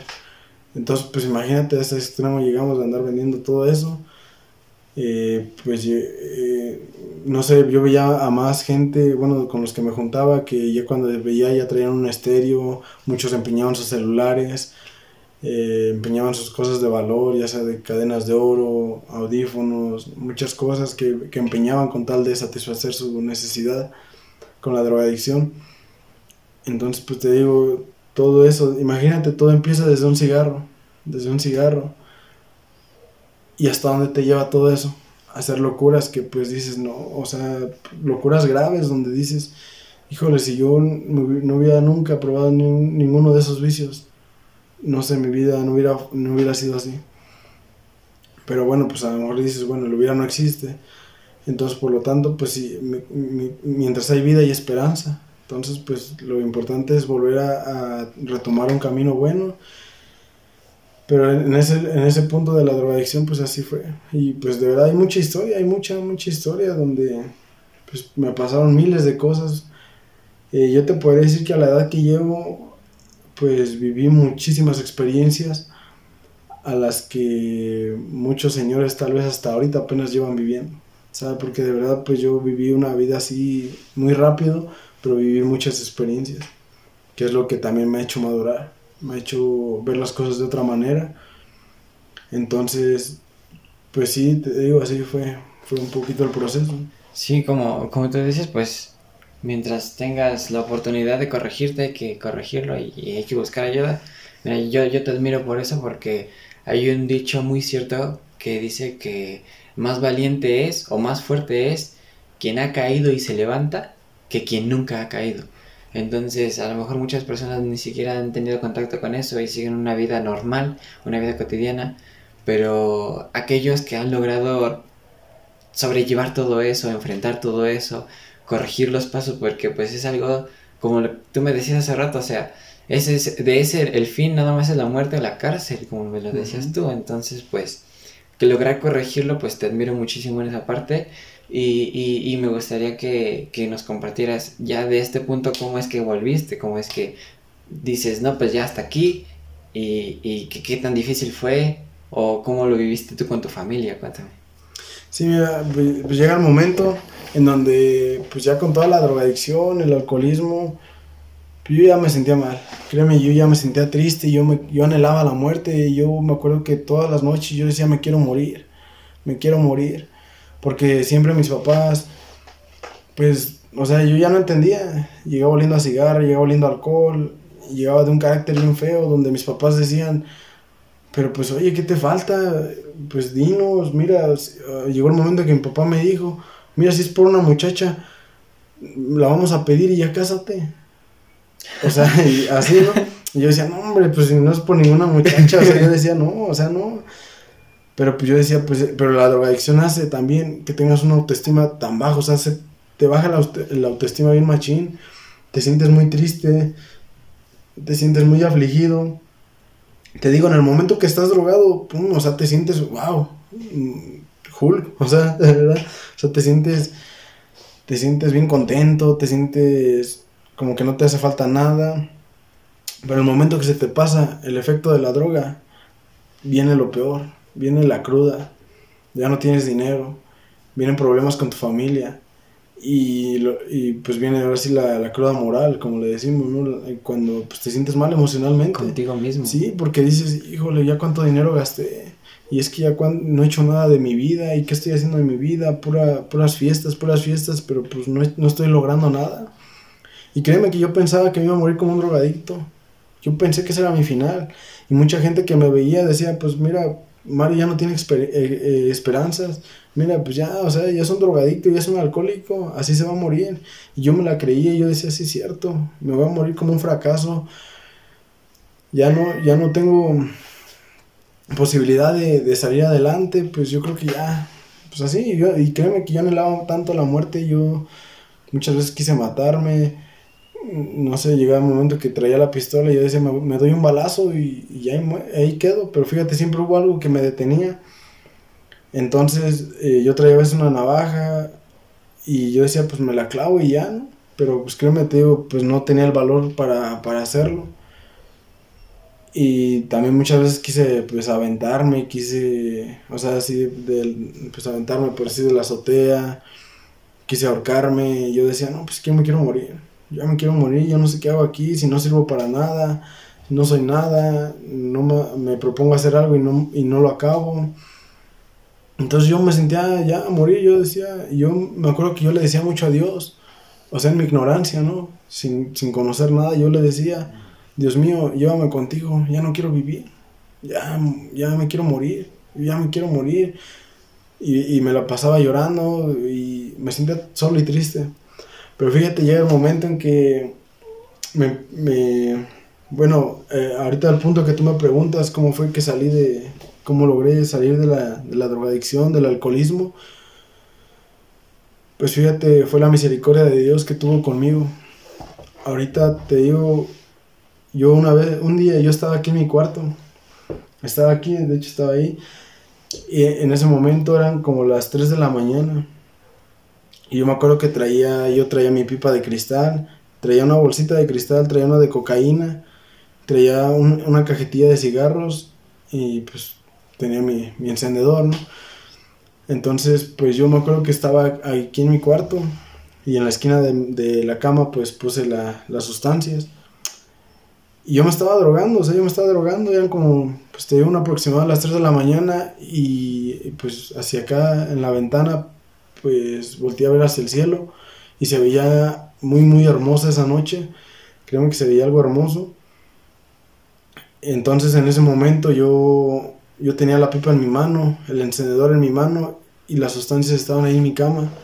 Entonces yo decía, y yo me acuerdo que lo único que le dije a Dios, Señor, si tú existes, cámbiame si tú existes, cámbiame. Y, ya no, y volteé a ver la, pues, las sustancias, ¿no? Y dije, ya no quiero fumar, ya no quiero drogarme. Si tú existes, cámbiame. Quítame esta vida de fracaso. Fue lo único que dije, pero lo dije como inconscientemente. Porque pues lo hablé, o sea, pero lo hablé. Y volteé a ver hacia el cielo y yo veía el cielo tan hermoso. En ese momento, pues seguí drogándome. O sea, yo seguí drogándome y, y me sentía a morir. Yo decía, pues es que no sé qué hago aquí, me voy a morir como un drogadicto al paso del tiempo, pues mi vida se fue yendo más hacia abajo, más hacia abajo, y yo decía, no, pues es que nomás no, no la hago. Fui a, fui a varias empresas a, a, meter solicitudes de empleo, a hacer exámenes, y créeme que no pasé, o sea, no pasaba nada, no pasé ni la universidad, o sea, yo decía, no, pues es que nomás no sirvo para nada. En ese momento, al paso del tiempo, me da la primera sobredosis, o sea, me da la primera sobredosis, y es en el momento en donde pues yo me acuerdo que solamente decía, Dios mío, ayúdame, Dios mío, ayúdame. Eh, en ese momento, créeme que, pues, pues yo, o sea, yo me sentía a morir, se me fue la respiración, algo horrible, créeme que a nadie se lo deseo, es algo horrible. Yo sentía como mi boca se, se estaba enchecando y en ese momento, pues la respiración se me fue, o sea, por completo, mi garganta se secó, ya no podía respirar, o sea, ya no podía respirar y, y empezaba a sacar espuma por la boca. Eh, y mi corazón estaba, o sea, al mil, de verdad, o sea, yo ya no me estaba esperando así como de, pues ya, a ver en qué momento se para. Y en ese momento dice mi papá, ¿sabes qué? Pues, o sea, y eso porque a mi hermano, el más chico, pues lo fui a despertar y le dije, oye, mira, me siento bien mal. En ese momento mi hermano pues fue y le, le dijo a mis papás y mis papás pues bien, bien espantados en la madrugada, ¿qué pasa? ¿Qué pasa? Y ya le dice, no, pues que se está muriendo. Y pues ya me preguntaron que qué y yo les, ya nomás les, ya no podían hablar. Mi hermano, pues como sabía un poquito, dice mi hermano, pues es que está drogado. En ese momento, pues me llevaron al doctor. Llegando con el doctor me dice, oye, pues que y el doctor de me dijo, este, este joven viene drogado. Y, en ese momento me revisa y dice, ¿sabes qué? Volteate. Y me, dio una inyección, a ver si me dio una inyección. No sé qué me puso, la verdad. Pero el chiste que me dijo, mira, si tú no, si tú no hubieras llegado, si hubieras llegado unos cinco minutos después, estuvieras muerto. O sea, algo tan sorprendente porque, porque fue algo, algo que, Algo que, que realmente, pues, en ese momento, la, pues, ¿cómo te diré? Se, se me calmó todo, ¿no? Y ya me empezaron a, me según iban a, a desintoxicar, me dieron vitaminas y inyecciones para desintoxicarme. Pero pues créeme que nada de eso funcionó porque pues yo a los ocho días yo seguí drogando. O sea, nada más dejé la droga como ocho días. O sea, el impacto emocional de Ajá. decir ya me voy a morir Ajá. te duró ocho días. Sí, o sea, porque dije, no, es que no me voy a morir. Y fíjate que ocho días pues no, no fumé. Y de hecho el, el cigarro pues solamente como cuatro días porque decía, no, yo sí quiero, o sea, se me antojaba el cigarro. Entonces pues me daba unos toques nada más así como de, ay, nada más uno o dos y ya lo tiraba. Y dije, no, pero entonces a mí sí me costó bastante, o sea, yo decía, no, es que cómo lo voy a dejar. Entonces el chiste que a los ocho días pues, yo dije, no, ya estoy bien. Y volví a drogarme. El doctor me había dicho, mira, si te vuelves a drogar por las inyecciones que te estoy met- metiendo, te puedes morir tú solo. Y yo no me quiero hacer responsable de eso, entonces me hicieron firmar un papel y quién sabe qué tanto. Pero créeme que nada de eso me importó, o sea, yo decía, nada, pues... Eh, yo decía que me quería morir, pero al momento que estaba viendo la muerte, al momento que estaba viendo la muerte, yo ya, yo, yo, yo- decía, Dios mío, no me... No, pero- Aguanta, Sí. ¿no? Entonces fue algo así como de no, o sea, yo ahí en ese momento, ahorita ya lo entiendo, como que Dios me decía, ves que no estás preparado para morir. Entonces, pero pues bueno, en la, en la, en la inconsciencia de uno, ¿no? En- en- cuando eres inconsciente, pues es lo que hablas. Entonces yo como le dije, y ya después pasó eso y como a los 15 días se me vuelve a dar la otra. O sea, lo mismo, y igual yo, Dios me ayúdame, Dios me ayuda. y, ya no, pues otra vez Dios me vuelve a librar de ahí. Pasa la tercera. Yo me acuerdo que la tercera ya no me llevaron al doctor. La No tercera yo, manches. yo- yo ya estaba aquí en mi cuarto. Lo único que les dije a mis papás, no, es que ya no aguanto, ya no sé, me voy a morir. Y mi mamá sí me dijo, síguete drogando, o sea, sí. Y yo dije, no manches, o sea, pues yo me sentía a morir. Neta, yo, llegó un momento que yo me estaba despidiendo hasta de, pues, de las muchachas, de, de los amigos, ¿no? De mis hermanos, no, pues miren, pues los quiero mucho, pues la neta me estoy muriendo, no sé qué onda. Y créeme que yo me acostaba en mi cama yo no me estaba esperando el momento en que ya, mi corazón se parara, porque de verdad es algo horrible, algo horrible. Y, y pues ya, la, la tercera, la cuarta, perdón, eh, como tal ya no fue una sobredosis, porque ya no, ya no saqué espuma y ni, ni, ni me puse tan malo, ya fue solamente como un pasón. O sea, así como de que pues andaba bien paniqueado y mi corazón bien alterado, pero pues yo andaba, o sea, yo también sentía que me moría, ¿no? Esa, esa fue la cuarta, ya no fue tan grave. Pero créeme que en ese momento, en la cuarta, mis papás sí me volvieron a llevar al doctor y me dicen, a ver, ya no, vas a entender. Y en ese momento algo que me dijo mi mamá y mi papá, me dijo, necesitas ayuda. Y reconoce porque realmente necesitas ayuda. Dice, te vamos a, llegar te vamos a llevar a un lugar, en, en el lugar donde pues, pues cambié mi vida. Me dice, mira, es, es un lugar cristiano, no te van a maltratar porque yo iba con esa idea. Yo dije, no, pues a ver con quién me voy a pelear y pues a ver qué onda, ¿no? Y yo decía, no, pues es que me van a maltratar, ahí me van a golpear y cosas así. Entonces yo decía, no, pues sí, o sea, yo, fíjate mi orgullo, yo, le- yo les dije, sí, pues a ver, llévenme, pues a ver si es cierto. Y yo les dije con mi orgullo, llévenme, porque ahora sí, yo siento que Dios utilizó mi orgullo para llevarme a cambiar mi vida. Porque haz de cuenta, yo les dije a mis papás, llévenme, pero yo se los dije como para que me Como extrañaran. retándolos, Ajá, ¿no? pero pues yo decía para que me extrañen, para que vean que me van a extrañar y así. Entonces yo decía, no me van a llevar, porque yo conocía a mis papás que pues les dolería como que dejarme en un lugar así.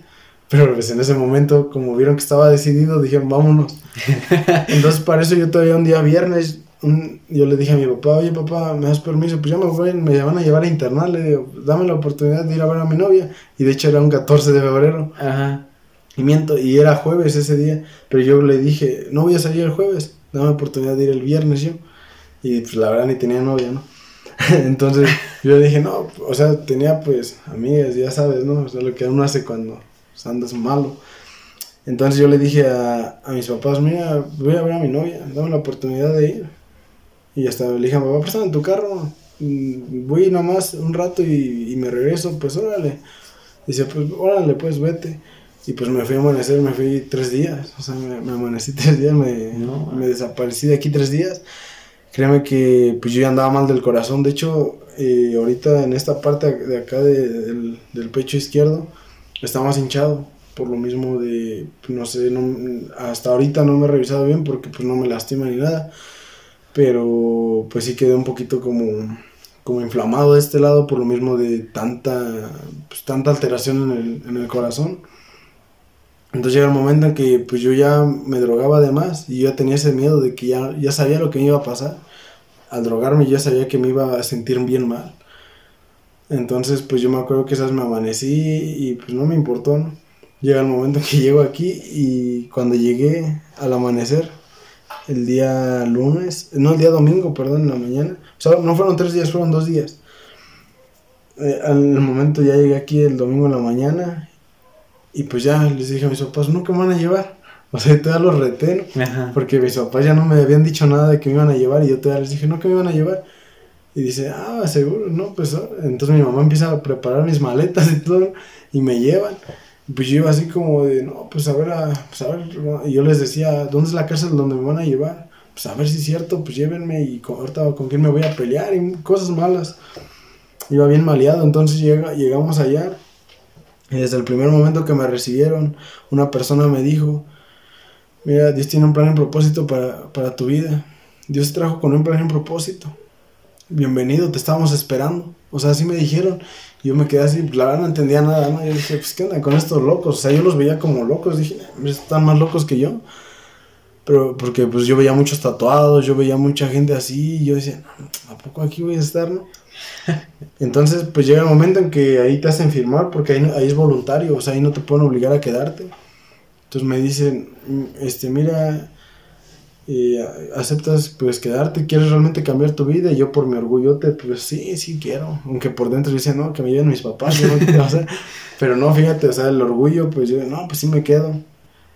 Fue desde que dejé de ser un alcohólico, porque a mí me dijeron desde el primer momento en que tú estás aquí, tú dejas de ser un alcohólico drogadicto.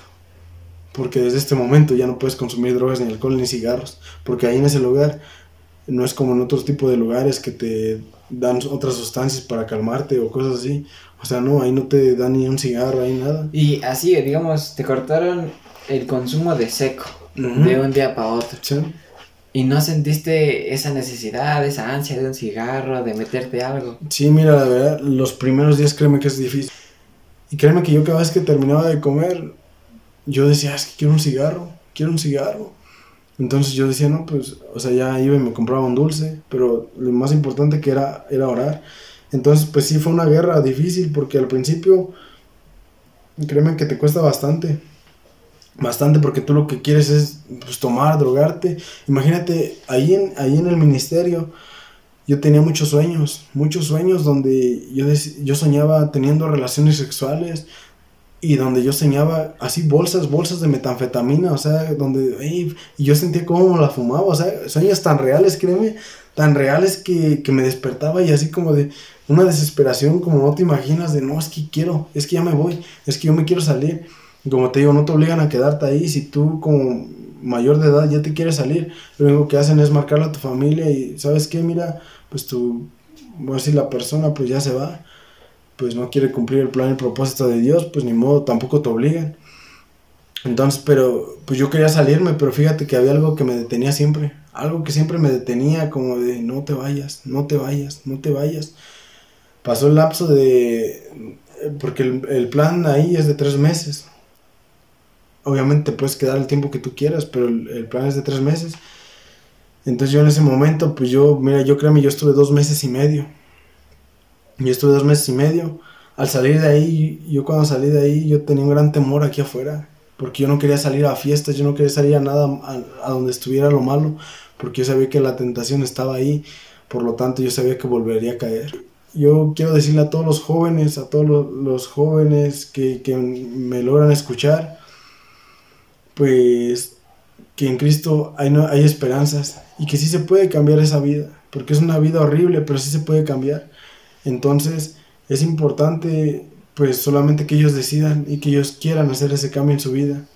Porque de verdad yo en el lugar donde cambié mi vida es, en, el ministerio que se llama Cristo Vive.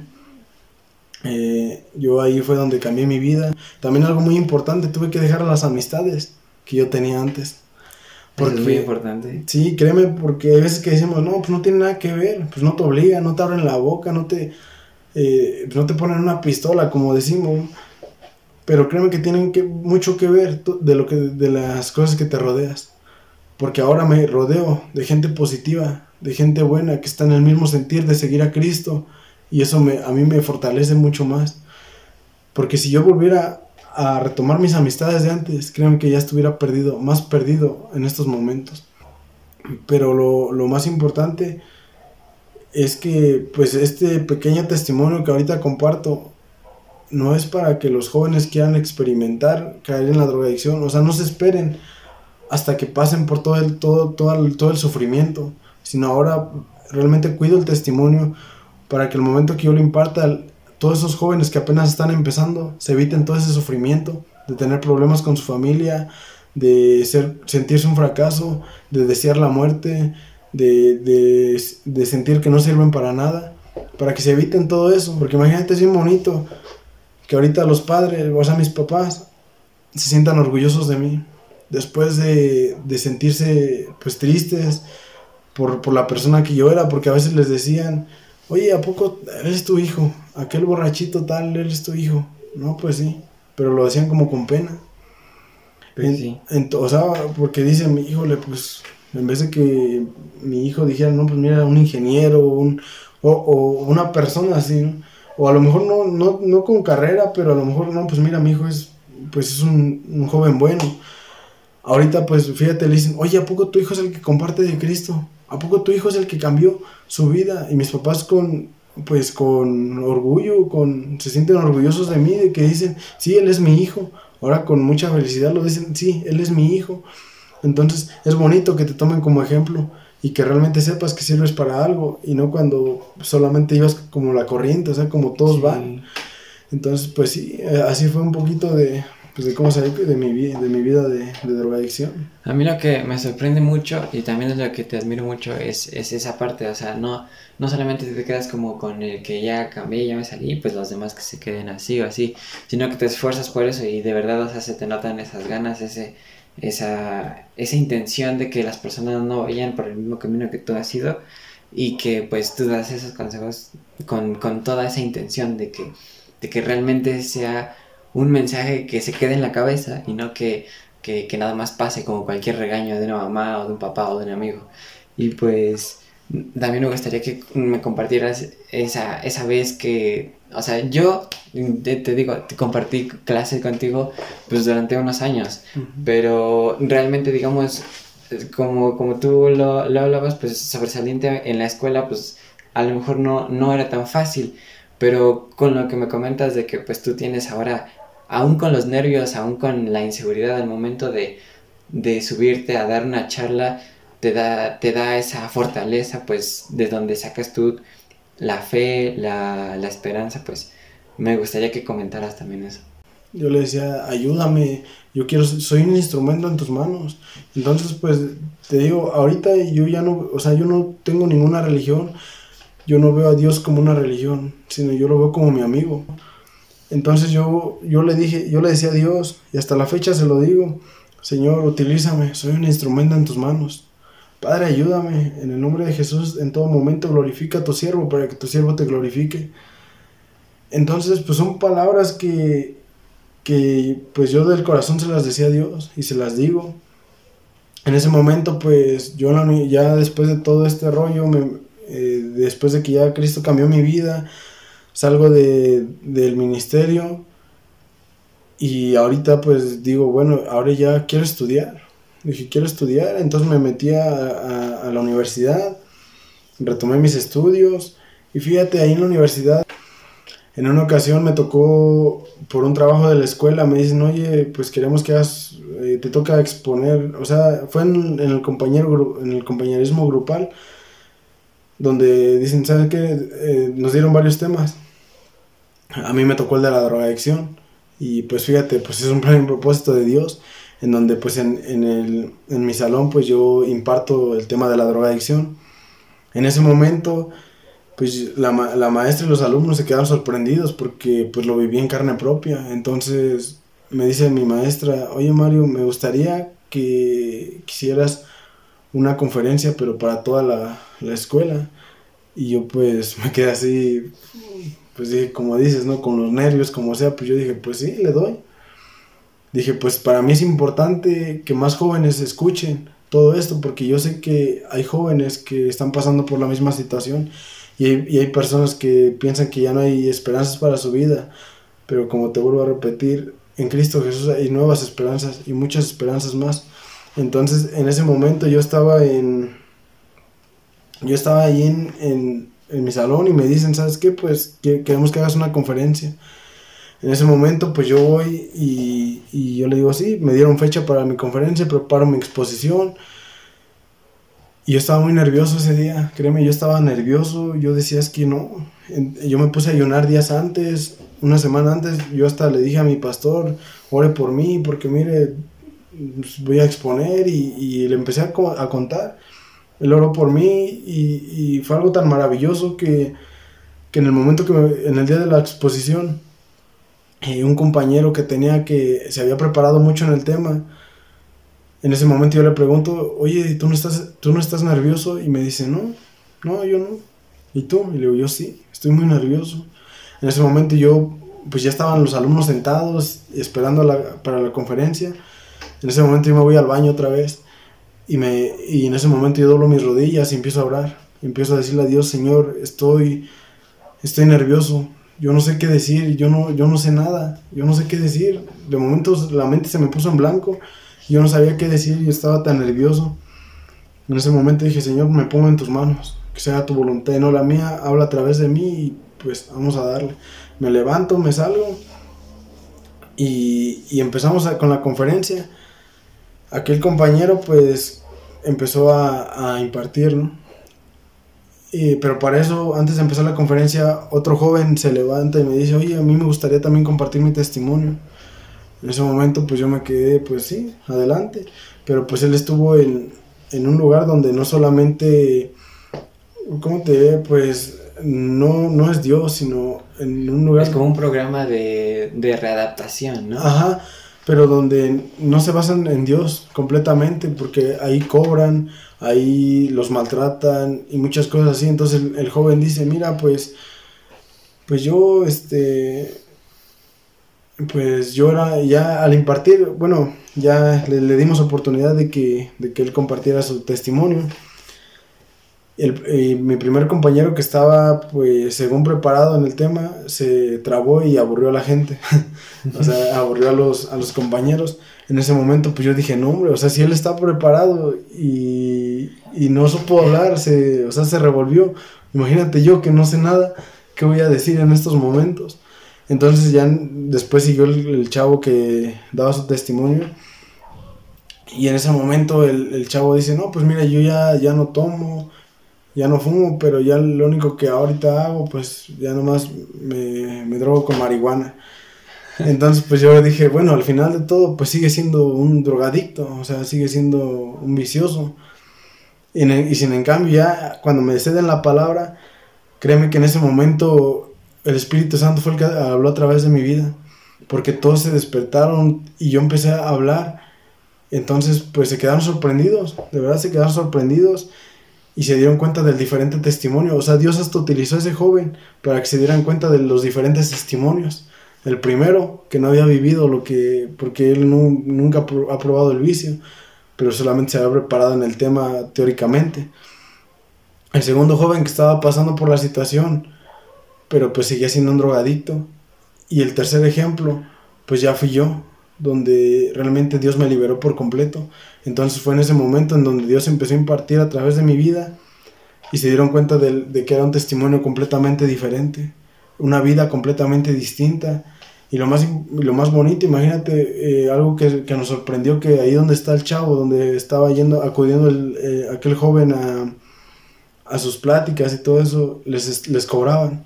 Y acá donde estuve yo es totalmente gratuito. O sea, algo, el amor de Cristo realmente.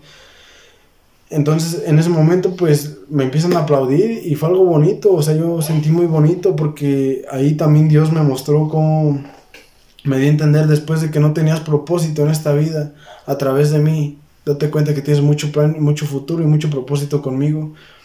Entonces para mí de verdad yo en ese momento me aplaudieron y yo toda la gloria y la honra se la di a Dios. Entonces fue algo tan hermoso, algo tan maravilloso que pues hice en ese día hice dos conferencias, una mañana y una en la tarde y pasó lo mismo. O sea, Dios se glorificó, Dios se manifestó con su poder, porque todos los jóvenes se despertaron y estaban preguntando y mucho, me preguntaban bastante y un, un interés tan grande que se despertó en ese momento. Entonces yo ahí en ese momento dije, pues Señor, yo como dije todo eso, si yo, yo, no sabía, entonces ahí pues claramente me di cuenta que Dios te utiliza, Dios te utiliza grandemente y, y al final de todo, pues la, directora, los coordinadores se acercan y me dicen, oye, felicidades, mira, de verdad, pues hemos traído varios conferencistas, pero nadie había hablado como tú. Hay algo distinto en ti, hay algo que, hay, tú traes algo diferente. En ese momento, pues yo supe que era el Espíritu Santo. Entonces, por eso, pues yo invito a los jóvenes a que en vez de ser del montón, sean diferentes, marcando la diferencia. Eso es algo que siempre nos han enseñado, porque nosotros, por decir, yo soy un siervo de Cristo, que marco la diferencia, porque mira, es, qué aburrido sería ser un joven más. Ay, pues sí, es un joven más, pero mira, pues toma, pues fuma, o sea, algo normal, ¿sí me entiendes? Sin en cambio ahorita ven algo distinto, no, mira, él es diferente, él trae algo distinto, la presencia de Dios está en su vida, por eso es un joven distinto. Entonces yo invito y exhorto a todos los jóvenes y aún grandes, aún grandes, porque como te digo, como te decía al principio, mientras hay vida hay esperanza. Entonces, eh, para todos hay solución. Mientras hay vida hay solución. Después de la muerte, pues lamentablemente ya no. Pero si ahorita tienen, a lo mejor yo sé que los que pueden escuchar tal vez, no, no, no, no, ellos no tengan este problema, pero pueden conocer a personas que sí lo tienen. Entonces lo importante es que si tienen la oportunidad de ayudarlos, lo hagan llevándoles tal vez este mensaje de que sepan, como te digo, que, que, en Dios hay nuevas, hay un futuro muy, muy perfecto, algo tan hermoso, que pues te digo, Dios, Dios nos quiere utilizar a todos, pero es cuestión que nosotros nos dejemos guiar por Él. Y así, y así es un poco de, de cómo Dios se ha manifestado en, en la vida de, de, pues en mi vida. Pues es una, una, una gran historia y yo creo que pues como tú decías también, la verdad que en, en, toda esta gran historia siempre va a haber cosas que pueden sumar muchas más y que esta plática se puede quedar en un interminar de aprender, de compartir, de, de enseñarnos uno del otro y, y, por eso te repito, te admiro mucho cómo has logrado todo este cambio, cómo has, esto, o sea, imagínate, es, es, es tan sencillo como poner un año atrás y un año adelante en, en esa situación que viviste, ¿no? Es una diferencia que pues te lo juro que a lo mejor nadie de tus amigos, nadie de tu familia lo pensaba posible. Y ahorita que lo estás viviendo pues bueno, te, te animo a que sigas, te animo, tú tienes todo mi apoyo, tienes todo, toda mi admiración. Y si algún día crees que yo te puedo ayudar algo, uh, créeme que ahí voy a estar yo. Y pues me da mucho gusto ver cómo un amigo que ha llevado un camino difícil no ha soltado la rienda, ha trabajado por mejorar y pues más que nada ha logrado una humildad, una sencillez. Y como tú dices, no es una religión, es, es una relación con, con Dios y, y, pues bueno, te felicito mucho por eso y espero que igual este, toda esta información que, de la cual estamos hablando va a estar en la descripción del video, en las notas y en los apartados de donde sea que estén escuchando esto eh, quien tenga alguna situación este, similar o crea que le puede ayudar a este tipo de cosas, compártalo, comenten todo lo que este, crean necesario. Yo voy a estar trabajando aquí con mi amigo Mario. Este, todo lo que sea posible podemos responder y podemos contactar. Créanme que él y yo estamos aquí con el propósito de ayudarles, de que toda la información, todo lo que acabamos de platicar, pues les sirva para algo y pues sin más, pues te agradezco mucho todo este tiempo porque sí fue un ratote. Sí, sí, no te preocupes, mira, toda la, pues lo más importante, la gloria y la honra es para Dios. Y pues todo es gracias a Él, porque sin Él, pues créeme que yo seguiría perdido. Porque así como iba, créeme que yo en este momento tal vez ya estuviera muerto, estuviera en la cárcel o, o estuviera bien perdido. Una de esas tres nada más, porque no creo que te dijera, no, pues sería millonario, porque no creo la verdad cómo iba. Entonces sí, mira, yo lo que, lo que te comentaba también, el que algo que he aprendido pues que el que no, no vive para servir, no sirve, no, El, que no, vive para servir. el que no vive para servir no sirve para vivir. Entonces, pues de, de antemano estamos para servirle a, a, a, todos, eh, todos aquellos que necesiten el, el, apoyo, la ayuda. Estamos dispuestos pues, pues ayudarles. Y como te digo, es totalmente gratuito, no, no se cobra nada ahí en el ministerio.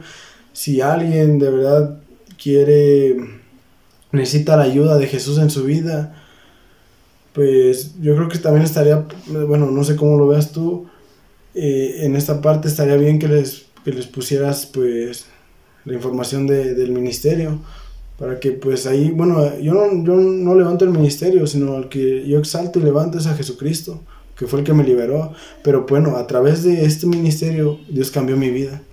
Porque a veces que mucha gente me pregunta, ¿y cómo sabes que ahí es el, o sea, cómo, cómo sabes que tú estás en el verdadero lugar? Y bueno, yo lo que les contesto, pues porque yo se lo pedí a Dios. O sea, yo le dije, Dios, si tú existes, cámbiame. Él me cambió en ese lugar, Él me llevó hasta ese lugar, por lo tanto, pues Él me contestó mi oración. Entonces, pues yo los invito a que, a que busquen a Dios, porque Él es la única solución a todos sus problemas, a todo. Y como te digo, eh, Alan, de verdad, yo te agradezco a ti por la oportunidad que me diste de compartir pues un poco de mi testimonio. Como te digo, hay muchas cosas más y hay bastantes temas que podemos ir tomando.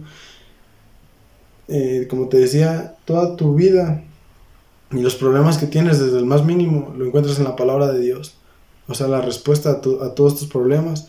Entonces podemos tocar muchísimos temas, muchísimos, muchísimos temas, infinidad de temas que, que a través de las escrituras eh, se los puedes impartir a los demás, tanto para papás, para hijos, para hermanos, para primos, para todo. Entonces, de verdad, pues como te digo nuevamente, la gloria y la honra es para Dios. Y muchas gracias a ti por tu tiempo. Gracias por, por hacerme también la invitación de, de, compartir un poco. Y bueno, si, sin, nada más que decir, pues bendiciones para toda la, la gente que, que escucha este mensaje. Y recuerden que en Cristo pues hay nuevas esperanzas y nueva vida y recuerden que Cristo los ama. Entonces, pues también a ti, amigo, Dios te bendiga y gracias por la oportunidad que me diste y pues gracias por la admiración. Yo también te admiro mucho y síguete esforzando. No, pues muchas gracias. Bueno, este cerramos ya esta emisión y esperamos no sea la última que tenemos aquí con Mario y si les gustó pues like, compartir y este nos despedimos hasta la próxima.